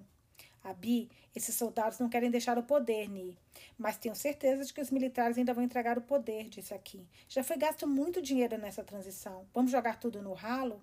Deus deveria ter piedade de nós, suspirou Iabolu. Abi, nossos filhos vão crescer sob um governo militar? Assim que Linda entrou no carro, comecei a espirrar. Era como se ela tivesse esvaziado dois vidros de qualquer que fosse o perfume que estivesse usando naquela manhã. A Kim desligou o ar-condicionado e abaixou os vidros. Quando chegamos ao terminal de ônibus, entreguei Rotime à Linda. Você não vai levá-la? perguntou Iabolu, fechando a porta do carro e arrumando a saia. Balancei a cabeça esperei que a Kim abrisse o porta-malas. Ele pegou minha mala nós, dois, nós duas o seguimos até a plataforma onde os ônibus estavam estacionados. No ônibus que ia para Bauchi já havia sete passageiros esperando. A Kim entregou minha bolsa ao motorista e em seguida deu a volta no veículo. Examinou os pneus e deu uma olhada no volante, nos pedais e na caixa de marchas. Sempre fazia isso quando eu embarcar em um ônibus. Eu achava isso divertido quando namorávamos. Naquela manhã, me perguntei quais seriam seus verdadeiros motivos. Agora eu via com suspeita todas suas ações, mesmo as mais simples, imaginando se haveria alguma grande mentira por trás delas. Linda e eu estamos indo, disse ele enquanto embarcava no ônibus. Boa viagem. Falei chegando para o lado para que a Bolu pudesse se acomodar. Aqui e eu eram sempre os educados quando estávamos em público. Às vezes, até fazíamos um esforço para parecer cordiais. Eu ligo para você à noite, disse ele. E a Bolu, você disse que tudo bem se eu ligar para a casa do seu irmão depois das sete? Sim, não há problema. Apenas cheguei empregada com quem você quer falar. Tudo bem, então. Boa viagem. Final do capítulo 37 página 38. Capítulo, desculpa, capítulo 38, página 217. Sua esposa vai chegar mais tarde, senhor? Os olhos do funcionário da recepção me julgavam, incapaz de cuidar de rotina sem assistência de uma mulher. Pode pedir o serviço do quarto para levar uma garrafa de vinho para nosso quarto. Pedi. Eu tinha passado horas preso no trânsito depois de chegar a Lagos por volta do meio-dia e consegui chegar a tempo para a consulta com o meu urologista no hospital universitário, apenas para ser informado de que ele estava doente e só voltaria ao trabalho na quinta-feira. Eu não estava com a menor disposição de responder ao recepcionista. Ele assentiu e pegou o telefone. Quando chegamos ao quarto, troquei a fralda de rotina. Enquanto colocava a fralda suja de molho na pia do banheiro, lembrei-me que tinha que perguntar a Iride se, se já não era hora de desfraltá-la. Eu não desci para jantar no restaurante. Em vez disso, pedi arroz para comer no quarto. Rotime não queria que eu lhe desse de comer. Tentava a todo custo tirar a colher das minhas mãos. Quando resolvi por fim me render, ela já havia jogado um pedaço de carne no chão com raiva. Depois que o serviço de quarto limpou a bagunça que Rotime tinha feito, liguei a televisão e fiquei andando de um lado para o outro enquanto discutia com a TV sobre que diabos estava acontecendo no país. Na cama, Rotime ria, batendo palmas, como se eu estivesse fazendo uma apresentação para ela. Depois de uma hora mudando de canal na esperança de um novo comunicado do governo militar sobre as eleições, desliguei o aparelho me sentindo agitado. Antes de Doutum perder o emprego, quando eu ia para Lagos, eu me hospedava na sua casa, em Surulerê. Enquanto observava Rotime arrancar o braço de sua boneca no quarto do hotel, desejei estar lá com ele, discordando sobre o estado atual do país. Eu sabia que ele teria justificado a recusa do governo militar em, em divulgar o resultado da eleição. Ele era o tipo de idiota que anunciava para quem quisesse ouvir que os militares eram a melhor coisa que tinha acontecido na nação. Eu sentia falta dele. Era impossível, impossível não pensar nele enquanto estava em Lagos. Tínhamos estudado juntos na Universidade de Lagos, dividindo o apartamento, vizinho ao campus durante meu último ano. Foi nessa época que eu disse a ele que nunca tinha tido uma ereção. No começo ele riu, mas ao perceber que eu estava falando sério, coçou a nuca e me disse para não me preocupar. Por que ia acontecer quando eu conhecesse a garota certa? E como ele era dotum, enquanto esperávamos que a mulher certa aparecesse, durante o dia ele fazia uma série de garotas desfilarem por nosso apartamento. E à noite me arrastava para os distritos da luz vermelha na Allen Avenue. Avenue. Era ele quem, mesmo depois de ter iniciado um tratamento em uma clínica privada em Queja, durante meu último semestre na universidade, comprava ervas e bebidas milagrosas que me purgavam, mas não endureciam meu pênis. Graças a ele, devo ter assistido a todos os vídeos pornográficos disponíveis na Nigéria. Assisti a tudo: homens e mulheres, homens e homens, mulheres e mulheres. Nada funcionou. Enquanto pensava em meu irmão, pensei em ligar para sua mulher, a Joque, para perguntar se poderia visitar seus filhos enquanto estivesse na cidade. Eu não pretendia responder a carta de Dotum, mas enquanto Rotime puxava meu nariz e ria cada vez mais que eu cada vez que eu gritava, eu não podia negar que lhe devia algo, apesar do seu caso com Yeride. Liguei para Bauchi, mas a empregada me disse que a Balu, a minha mulher, já tinham ido dormir. Na manhã de terça-feira, comprei o jornal e folhei a página à procura de notícias sobre quantos resultados das eleições seriam divulgados. As páginas estavam cheias de especulações fantasiosas, teorias as mais diversas e editoriais raivosos, mas continham pouca informação. Não havia nenhuma declaração do governo militar federal. Estava ficando cada vez mais claro que o falso embargo do tribunal, que continuava a impedir a liberação dos resultados eleitorais, servia a seus propósitos de algum modo. Os altos tribunais de Ibadan e Lagos já tinham emitido sentenças contrárias. Vou tomar uma água só um pouquinho, gente, para ver se melhora um pouquinho minha voz.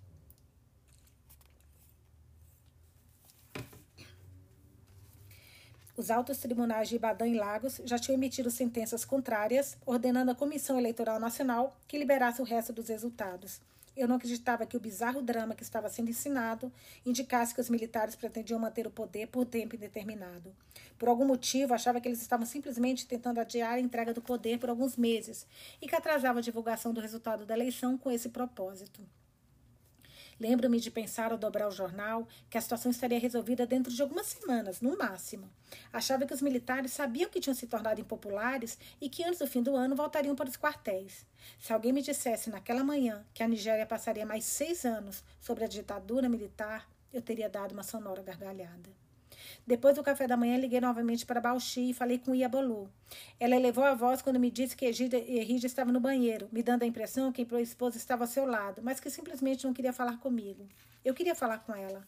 Achava que, como estava distante, talvez ela quisesse conversar, nem que fosse apenas para saber como o Rotime estava. Eu, planejei, eu havia planejado dizer algo sobre o que tinha ido fazer em Lagos. Achava que estava pronto para discutir minha condição com ela. E pensava que não ter que encará-la era uma vantagem, já que não poderia me dar as costas e me deixar falando sozinho. A pior coisa que ela poderia fazer era desligar na minha cara. Quando disse a Iebolu que voltaria a ligar mais tarde, senti que estava pronto para contar tudo a Ierride, até mesmo sobre minha visita desesperada a um herbalista tradicional. Eu tinha ido até Ilara Mogum, Moquim, para me consultar com Baba Suki durante um período que ainda considero um dos piores da minha vida. Na época, Ierride, ignorando todas as, médicas provas, as provas médicas contrárias, proclamava para o mundo que estava grávida. Imaginava que todos os herbalistas fossem homens idosos, mas Babassuca era jovem, provavelmente na casa dos 20 anos. Ele me fez beber uma mistura de alcatrão e me cobrou cinco nairas. Enquanto faltava de carro para Ilesa, senti um movimento logo acima da virilha. Estacionei à beira da estrada, perguntando se o lento remexer, a contração e o relaxamento dos músculos abdominais significava que a poção estava fazendo efeito. Foi até foi repentino, e até o cheiro empestear o carro, eu não conseguia acreditar. Não estava curado. Estava apenas com uma diarreia como nunca tinha tido antes. Fiquei sentado, atordoado, enquanto as fezes agosas ensolapavam meu jeans e os carros passavam por mim. No mês seguinte, fui até Lagos para ver Dotum e não disse uma palavra sobre Babatsuki, enquanto implorava que ele fosse até Ilesa e engravidasse Ieride. Naquela noite, quando, naquela tarde, quando eu liguei para Bauchi, a empregada disse que Iabolu e Ieride tinham saído. E quando à noite Iabolu me disse que Ieride estava mais uma vez no banheiro, eu disse a mim mesma que o fato dela ter ficado comigo depois de me confrontar significava algo. Embora ainda não estivesse me dirigindo a palavra e muitas vezes saísse da sala quando eu tentava falar com ela, estava feliz por ela ter ficado em nossa casa. Meu segredo fora revelado e nós ainda vivíamos sob o mesmo teto. Isso tinha que contar para algo. Quando voltássemos à Ilesa, eu tinha planos de chamá-la para conversar e poder contar se poderíamos começar de novo, do zero. Na quarta-feira, acordei com o rumor da anulação das eleições presidenciais. Acho que antes daquele dia nunca tinha ouvido a palavra anulação sem ser em referência a um casamento. Definitivamente, nunca ouvi um garçom de hotel usá-la antes. À noite, o rumor já tinha se tornado notícia e uma pequena multidão se reunira na rua para protestar sem cartazes e queimar pneus. Um homem ficou no meio da rua com os braços abertos como asas, enquanto outros montavam barricadas com grandes galhos de árvore, pedaços de metal, pregos e garrafas quebradas. Eu me afastei da janela e olhei para minha filha. Isso é impossível, falei. Impossível. Esses soldados devem estar de brincadeira. Quem eles pensam que são? Ela imitou a palavra impossível e jogou o chocalho no ar. Naquela noite, insisti a guardar o telefone até Yerrit sair do banheiro, no qual ela parecia estar vivendo desde que chegara a Bauchi. Então, disse ela quando pegou o telefone. Você está bem? As pessoas aqui estão reagindo muito mal a essa notícia da anulação. As coisas estão calmas por aí? Sim. Eu só queria ter certeza de que você está bem. As pessoas estavam bloqueando as ruas em queijo hoje. Parece que voltaram amanhã. Acho que não vou conseguir sair para consulta com o meu urologista amanhã. Toquei o disco do telefone, esperando que ela percebesse que eu tinha mencionado o que estava fazendo em Lagos, desejando que desse um sinal de que tinha registrado minha última frase. Um suspiro, uma pergunta, um assobio. Eu teria ficado feliz com qualquer reação. Ainda está aí? Perguntei depois de um tempo. Mais alguma coisa? disse ela. Bem, Rotime está bem, ela acabou de dormir. Boa noite. Na manhã seguinte, acordei pouco antes das oito e fiquei surpresa ao descobrir que Rotime ainda estava profundamente adormecida. Desde que tínhamos chegado, tínhamos chegado a Lagos, ela me acordava beijando meu queixo enquanto tamborilhava minhas bochechas. Do lado de fora, uma multidão se reunia, gritando palavras de ordem e empunhando cartazes. Antes do meio-dia, havia milhares de pessoas na rua. O ar estava denso por causa da fumaça dos pneus incendiados. Seria inútil tentar chegar ao hospital. Como Rotime nem tocou o feijão que pedi para almoço, pedi que me levasse no quarto um pouco de arroz. Ela também não comeu. Quando ela saiu do meu colo e se deitou no chão, eu me ajoelhei ao seu lado, prometendo sorvete se ela comesse alguma coisa. Mas ela não tentou se sentar, sorrir nem negociar. Apenas fechou os olhos e os cobriu com o braço esquerdo. Coloquei a mão em sua testa. Estava quente, como quando começa uma febre. Eu a tirei do chão e a coloquei na cama. Eu tinha levado comigo xarope de paracetamol, além de outros remédios. Mas como ela estremeceu quando a coloquei na cama, decidi que era melhor levá-la imediatamente ao hospital. Fui até a janela e olhei para a rua, me perguntando se a multidão me deixaria passar de carro se eu explicasse o problema de saúde da minha filha. Foi quando eu vi os soldados. Eu ainda estava na janela quando o primeiro tiro foi disparado na multidão. Me joguei no chão, me arrastei até a cama e puxei minha filha para junto de mim. Seus olhos estavam fechados e ela estava gritando. Não pensei. No começo pensei que o som dos tiros assustara, mas quando toquei sua testa, era como se houvesse uma fornalha debaixo da pele. Final do capítulo 38, capítulo 39, página 222. Enquanto nos preparávamos para dormir nossa primeira noite em Bauxi, Iabolu me passou uma pequena descompostura sobre como eu precisava me aprumar e cuidar de Rotime. Ela estava diante do espelho da penteadeira, passando creme no pescoço e examinando minha espinha que nascera na ponta do seu nariz. Eu tenho que lhe dizer a verdade, Ia Rotime. O que você está fazendo não está certo. O que essa criança fez para você Nunca vi brincar com ela, nem uma vez. Pense no Criador antes de tratá-la assim. Basta ver como a carrega no colo, longe do seu corpo. Isso não é bom. É por causa dessa coisa falciforme? Ah, mas nem sempre podemos dizer como vai ser o amanhã, olhando apenas para o hoje. Seu papel como mãe é cuidar dela. Deixe que Deus decida se ela vai viver ou morrer. Não a mata antes do tempo em sua mente. Não faça isso. Nossa, que belas palavras. Antes de chamar o caracol de fraco, amarre sua casa, casa às costas e carregue-a por uma semana, falei. Eu achava curioso que a Bolu, que nunca vira uma das suas filhas deixar de respirar, pensasse que podia me dizer como viver minha vida.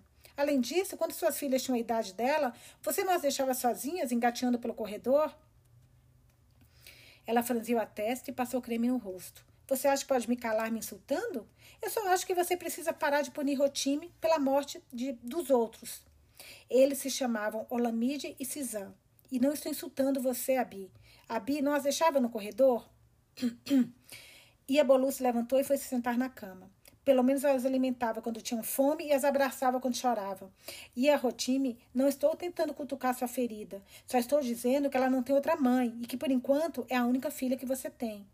Eu não estava punindo Rotime por nada. Simplesmente não acreditava que ela fosse viver tempo suficiente para se lembrar do que eu fazia ou deixava de fazer. Achava que era uma questão de tempo antes que ela seguisse o caminho dos meus outros filhos. Estava me preparando, me habituando a não ter mais filhos. Sempre que pensava nisso, tudo que eu desejava era que ela não sofresse muito. Eu não a segurava muito perto de mim porque estava me protegendo dela. Tinha perdido, tinha perdido pedaços de mim mesma com Cisã e Olamide. E me mantinha afastada de Rotime porque queria que me restasse algo depois que ela morresse. Por que pediu empregada para mentir para seu marido e dizer que já estávamos dormindo? Está brigada com ele? Nem mesmo a língua e os dentes podem conviver sem brigar. E eu, Rotime, estou farta de todos esses provérbios. Boa noite, Ojari. Ela virou as costas para mim e puxou as cobertas sobre a cabeça. Na quinta-feira, estava sozinha em casa com a empregada. O irmão de Iabolu e sua esposa tinham ido saído para trabalhar e Iabolu tinha ido ao mercado comprar presente para suas filhas. A futura noiva, professora da Universidade de Jos, devia chegar naquela noite. estava lendo o um jornal velho quando a empregada entrou na, ligação, na sala e me disse que havia uma ligação de Lagos. Avisei para dizer a ele que estou ocupada. Ele disse que precisa falar com você, senhora. Falou que sua filha está doente. Larguei o jornal e fui até a sala de estar. Yerrid disse aqui enquanto atendi o telefone. Rotime está inconsciente. Desabei sobre a cadeira. Antes daquele dia, achei que estava preparada, afastado bastante, física e emocionalmente, para receber a notícia de que Rotime estava morta ou prestes a morrer. Mas o que sabemos sobre nós mesmos? Realmente sabemos como reagir a uma situação até que ela se apresente? Desde o dia em que ela nasceu, eu estava me preparando para o pior. Mas uma vida inteira não seria suficiente para me preparar para a vertigem que me atingiu. Você tem que levá-la para o hospital, falei. Eles estão atirando nas ruas, Yeride. Os soldados estão aqui. Eles estão atirando, atirando nas pessoas. Ela simplesmente parou de chorar de repente. Então, eu, eu tentei acordá-la, mas ela não respondeu. Ela ainda está respirando, ainda está respirando. Você tem que levá-la para o hospital. Você sabe se existe alguma coisa que eu possa fazer, qualquer coisa que eu possa fazer agora. E Ride, Ride, você está aí. O que eu devo fazer agora? Você tem que levá-la para o hospital. Diga qualquer outra coisa. Tenho certeza que já mataram pessoas. Nós poderíamos ser baleados. Tem alguma coisa que eu possa fazer, Yeride? Você sabe de algo? Eles ensinaram algum procedimento de emergência para Cisã, Yeride?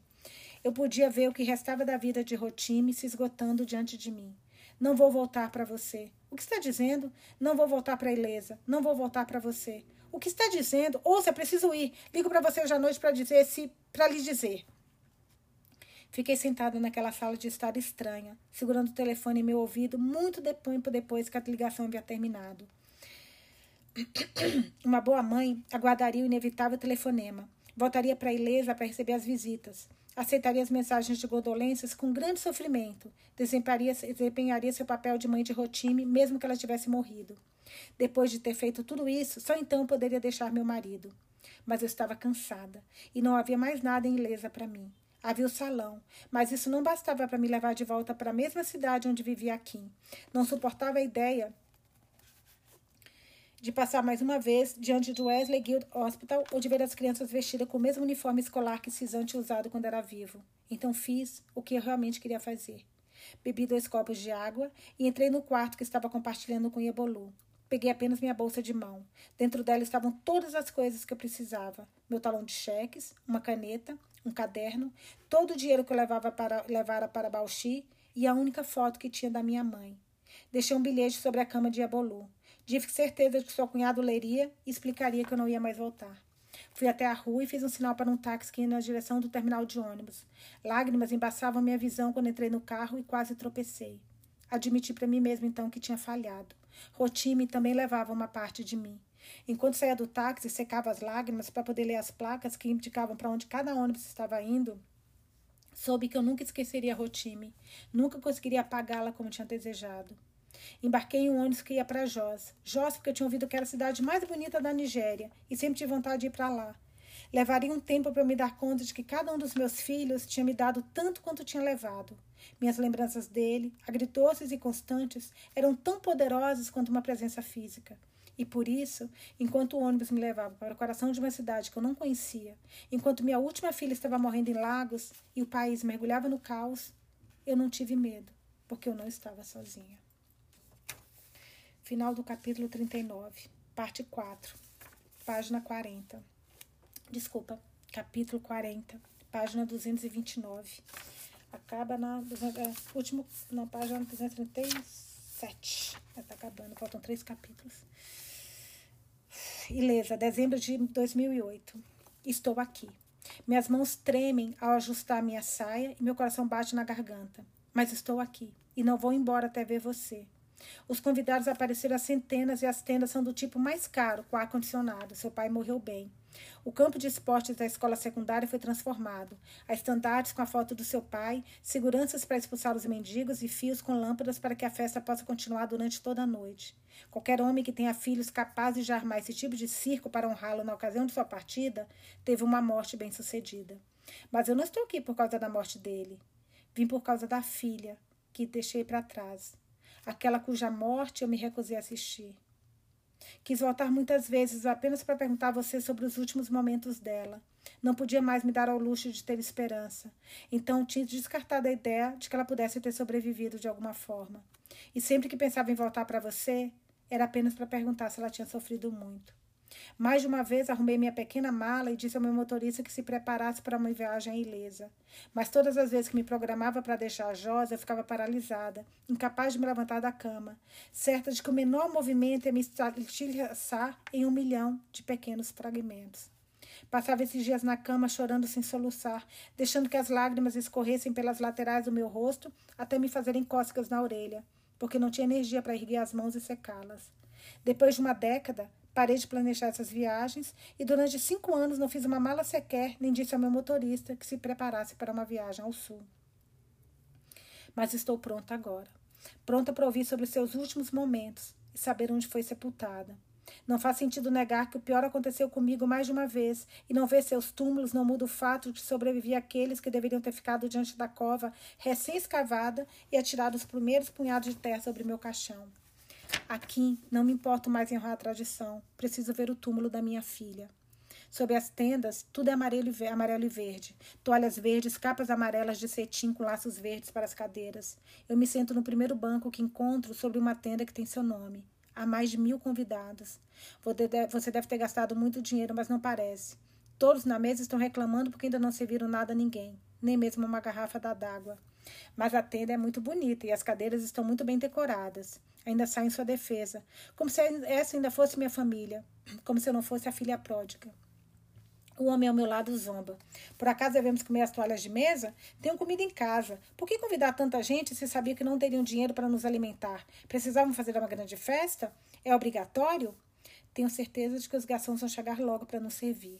Eu me levanto e vou para outra mesa. Mais uma vez fico inquieta. Tamborilo sobre os joelhos e vasculho a multidão em busca de um cabeça que se pareça com a sua. A essa altura você já deve ter tirado o chapéu. Chapéus fazem sua cabeça suar. Estou à procura de uma cabeça descoberta. Testando, testando o microfone. Um, dois. Testando, testando. Um, dois, um, dois. Disse alguém no sistema de alto-falantes. Eu vejo. Você está de pé próximo de uma mesa vizinha. Meus olhos encontram seus lábios. O lábio inferior ainda é rosa. Você ainda não me viu. Seus olhos perscrutam a multidão e você cumprimenta os convidados com um ar distraído. Está procurando por alguém. Você passa pela minha mesa. Enterro as unhas nas palmas para não estender a mão e tocá-lo. Já não me sinto tão corajosa como quando resolvi vir, e tenho vontade de me agarrar aos pequenos confortos da ignorância. Talvez eu ainda não esteja pronta para saber como minha filha morreu, no fim das contas. Talvez eu não precise saber.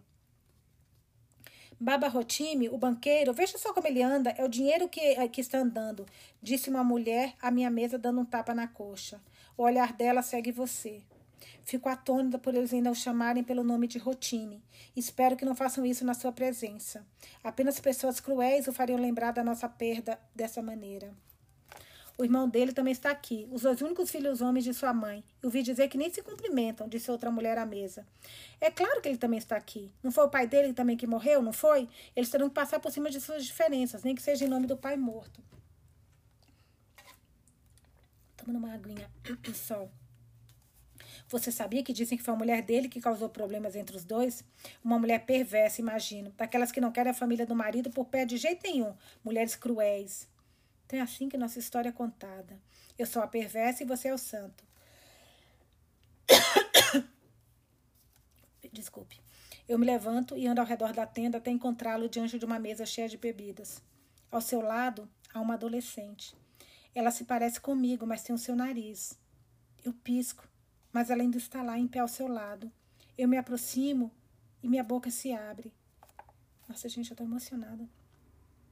Imaginei esse encontro de muitas maneiras, mas nunca imaginei ver seu braço em torno dos ombros dela. Muito menos me permitir pensar que ela estaria sorrindo para você. Como pôde não me dizer nada? Meus olhos se encontram com os dela primeiro. Ela me olha como as pessoas olham para os intrusos, como se eu fosse alguém que ela nunca viu antes. Há tantas palavras brotando em meu peito que tomo todo o espaço do ar e eu mal consigo respirar. Você se vira e nossos olhos se encontram. Eu olho do seu rosto para o dela e tenho a sensação de que vou desmaiar. Essa é uma batalha que eu achava que tinha perdido e de repente parece que a venci. Não a batalha apenas, mas a guerra. Ela tem os olhos da minha mãe, seu pescoço longo e o contorno delicado dos lábios. Quero tocá-la, mas eu tenho medo de que recue ou até mesmo desapareça. Enquanto respiro fundo, ela toca o crucifixo pendurado no colar de ouro. Eu me aproximo. Esta é minha filha? A L, esta é minha filha? Capítulo 41, página 232. Ieride, todos os dias, desde que lhe enviei um convite para o funeral, pensei com preocupação em como ia ser este momento. Time me disse várias vezes que ia ficar tudo bem, mas o que ela sabe? Apenas o suficiente para pensar que ainda existe uma chance de nós três sermos uma família feliz. Eu deveria saber, eu sei, que isso não vai acontecer, mas em se tratando de você, nunca vou deixar de ter esperança. Quem é essa? Você continua a dizer apontando para Time, mas olhando para mim. É Rotime? A quem, quem é essa? Ela prefere que a chamemos de time. Diz que é uma pessoa, não um monumento a irmãos que nunca conheceu. Eu concordo. Ela tem planos de mudar de nome oficialmente, mas quer discutir isso com você primeiro. Sempre acreditou que nós encontraríamos, mas recuou em todos os planos que fizemos para encontrar em contato desde que conseguimos seu endereço. Reservamos voos nos quais nunca embarcamos. Escrevi cartas que ela rasgou. Ela escreveu cartas que depois rasgou. E se a mamãe não me quiser? Ela me perguntava enquanto saíamos do aeroporto e ela jogava os pedaços de carta cuidadosamente escritas na lixeira. Eu respondia que você amava, que nunca teria ido embora se soubesse que ela estava viva, que você ia querer ficar com ela agora. Apenas uma vez ela disse: Mesmo com a anemia falciforme, sabe, eu tenho um amigo na universidade. Seu pai abandonou a família por causa da anemia falciforme dele. Não conseguiu suportar. Pode me dizer se tivesse sido por isso que a mamãe foi embora? Eu aguento. Nessa única vez, garanti a ela que você nunca perdia de vista quando estava conosco. Disse-lhe que o dia que você partiu para Bauchi foi a primeira vez que saiu de casa sem ela nos braços. Dizer coisas boas sobre você é o mínimo que eu posso fazer. Foi ela quem decidiu que deveríamos lhe enviar um convite depois que meu pai morreu. Ela escolheu a companhia de correio. Eu apenas enviei o convite. Desde então esperamos e nos preocupamos. E agora você está aqui, bem ao nosso alcance. Ela toca meu braço e se inclina para perto e sussurra. É ela, não é? Ai, gente, estou muito emocionada. Você está olhando para ela como se estivesse prestes a desmaiar. Alguns convidados nos olham de soslaio, esticando o pescoço em nossa direção. Pego a mão de time. E Eride, por favor, venha conosco. Não tenho certeza de que mão está suando, a de time ou a minha. Você nos acompanha. Time não para de se virar e olhar para você. Ai, eu tô emocionada. Peraí, gente. Ai, meu Deus. Que cena, que cena linda, que cena. Tô emocionada. O time não para de se virar e olhar para você. Franzi, agora eu vou perder a voz de vez, né, gente? Chorando ainda, vou perder total.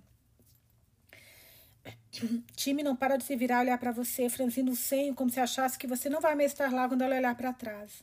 Andamos até a música ficar distante eu consegui ouvir seus saltos batendo contra o chão de pedra. Diante de nós é um bloco de salas de aula sem pintados. Quando entramos em uma sala das aulas, eu limpo a garganta. Sim, essa é Rotime, mas agora nós achamos de time. Meu Deus, desculpe, mas eu preciso me sentar. Time e eu observamos enquanto você se senta em um banco de madeira.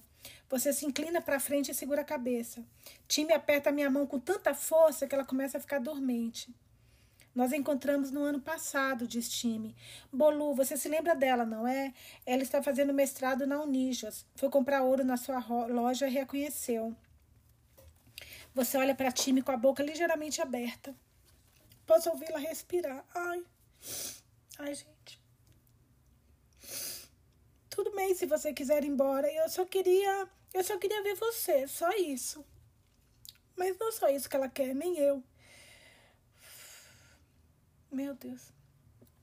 Ela quer que você abrace, que diga que não a esqueceu, nem mesmo quando achou que nunca mais haveria.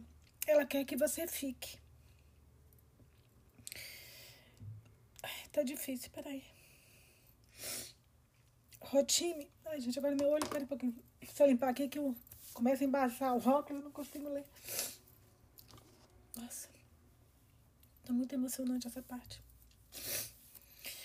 Rotime, você diz levantando-se. Time, a voz dela vacila. Todo mundo me chama de Time.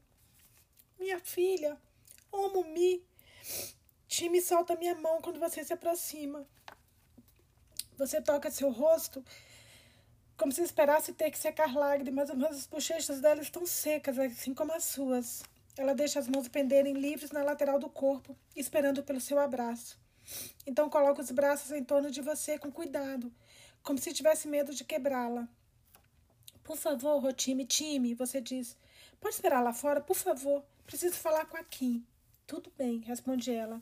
Depois de então de um tempo, sorri e acrescenta: Você tem que me soltar para que eu possa ir. Ela se desvencilha do seu abraço e sai da sala. As costas dela estão eretas, o queijo erguido como o seu. Ela se afasta do prédio e fica de lado, ajeitando as dobras do vestido amarelo. Você me disse que ela ficou inconsciente. Você está de costas para mim, mas sei que está olhando para o lugar onde o time está parada. É verdade. Mas acabei conseguindo ir a pé até um hospital. Tive que erguê-la no ar como uma bandeira quando andava pela rua para que os soldados não disparassem. Eles não me deixaram pegar o carro, nem mesmo quando entenderam que ela estava inconsciente. Você se vira na minha direção. Prescruta meu rosto. Não há culpa se não acreditar em mim, mas essa é a verdade, exatamente como aconteceu. Você franze o senho, apoia-se contra a parede, vira o rosto para a porta aberta. Fica em silêncio pelo que me parecem horas. O único som entre nós é a música distante da recepção. Eu deveria encontrar palavras para quebrar o silêncio, mas tudo que consigo pensar é em como ainda acho bonita, depois de todo esse tempo. E sei que não é isso que você quer ouvir. Decido esperar pelas suas perguntas antes de dizer qualquer uma das palavras que ensaiei na frente do espelho que você usava quando compartilhávamos no mesmo quarto. O que contou ela sobre mim, sobre o motivo da minha partida? Eu disse a ela que quando liguei, falei a você que ela estava morta. Então, onde ela sabe, quando, fosse, quando foi embora, você fez isso pensando que havia perdido outro filho. Você começa a se afastar em direção à porta, em direção a time. De repente, para e se volta para mim. Contou a ela sobre Totum, sobre. Ela precisa saber? Você morde os lábios e acena com a cabeça. Como tem sido com a saúde dela? Ela é corajosa. Você levanta a voz como se esperasse uma reação negativa. Eu preciso ficar com ela esta noite. Claro, digo. A gente desculpa o nariz, a garganta, mas eu tô chorando muito aqui. Claro, digo. Preparei um quarto para você em nossa casa. Podemos sair agora mesmo, se você quiser. Você me olha como se eu tivesse acabado de lhe dar um punhal a pedido e pedido que desse uma punhalada em si mesma. Não, não posso ir para sua casa. São duas últimas palavras, suas duas últimas palavras são suficientes para que eu engula todas as frases idiotas que eu tinha preparado. Eu quero que você viva comigo. Podemos ser companheiros, eu senti sua falta. Se você quiser, pode ter amantes, apenas seja discreta. Podemos recomeçar do zero. O que quero dizer é que se Rotime, se time não se importar, eu gostaria de levá-la comigo para o hotel para passar a noite comigo. Vamos para sua casa amanhã. Então você e eu podemos discutir como tudo isso vai funcionar. Claro, digo. Tudo bem então. Você se volta, afrouxa e refaz o nó de sua saia enquanto atravessa a porta. Vai em direção a time. Segura sua mão encosta a testa na dela. Ela sente enquanto você fala. Você coloca um braço em torno dos seus ombros e a leva para longe. Página 42. Página do... Capítulo 42, desculpa, toda hora estou confundindo. Página 236. Segura as mãos da minha filha, desliga os polegar, desliza os polegares por suas palmas, toca o interior dos seus pulsos e sinta os seus batimentos. Não é um sonho. Minha filha está aqui, diante de pé, diante de mim, com as costas voltadas para a escola. Ela veste sandálias douradas, tem as unhas do pé pintadas de verde. A bainha do seu vestido amarelo roça os joelhos. Um crucifixo pende de seu colar de ouro. Seus lábios estão cobertos de brilho rosa e seus olhos contornam, contornados com col. Ela está aqui. Dou um passo à frente, apoio minha testa na dela e sinto sua respiração em meu rosto. O favalhar do seu turbante contra o meu lenço. Oh, time, time, é tudo que consigo dizer. Conto seus dedos, passando meu polegar direito e meu dedo indicador ao longo deles, contendo o impulso de ficar de joelhos e contar seus dedos do pé. Sou Tomé, procurando uma prova tátil do que meus olhos viram antes de me entregar alegria. Minha filha pisca, contendo as lágrimas, e sorri. Eu toco o crucifixo. Este é o. Papai disse que você me deu. Ela limpa a garganta. Eu uso quase todo o tempo. Oh, ela não segura as lágrimas nem eu. Não seguro as lágrimas quando penso em todos os anos que minha filha passou como uma criança sem mãe. Quero segurar seu rosto em minhas mãos até ela deixar as lágrimas rolarem. Quero abraçá-la forte e dizer que ela se sentirá melhor se chorar. Mas me dou conta de que não sei se isso é verdade. Não sei nem ao menos se ela amarrou essa bela gelé sozinha ou se precisou de outra pessoa para ajudá-la a ajeitar as dobras. A menina que abandonei é agora uma jovem mulher que eu reconheço, mas sobre a qual nada sei. Um novo fluxo de lágrimas brota em meus olhos, dessa vez por mim e por todos os anos que vivi como uma mãe sem filhos, enquanto outra pessoa segurava a mão da minha filha em seu primeiro dia da escola. enquanto outra pessoa lhe mostrava como fazer o contorno perfeito dos olhos com col.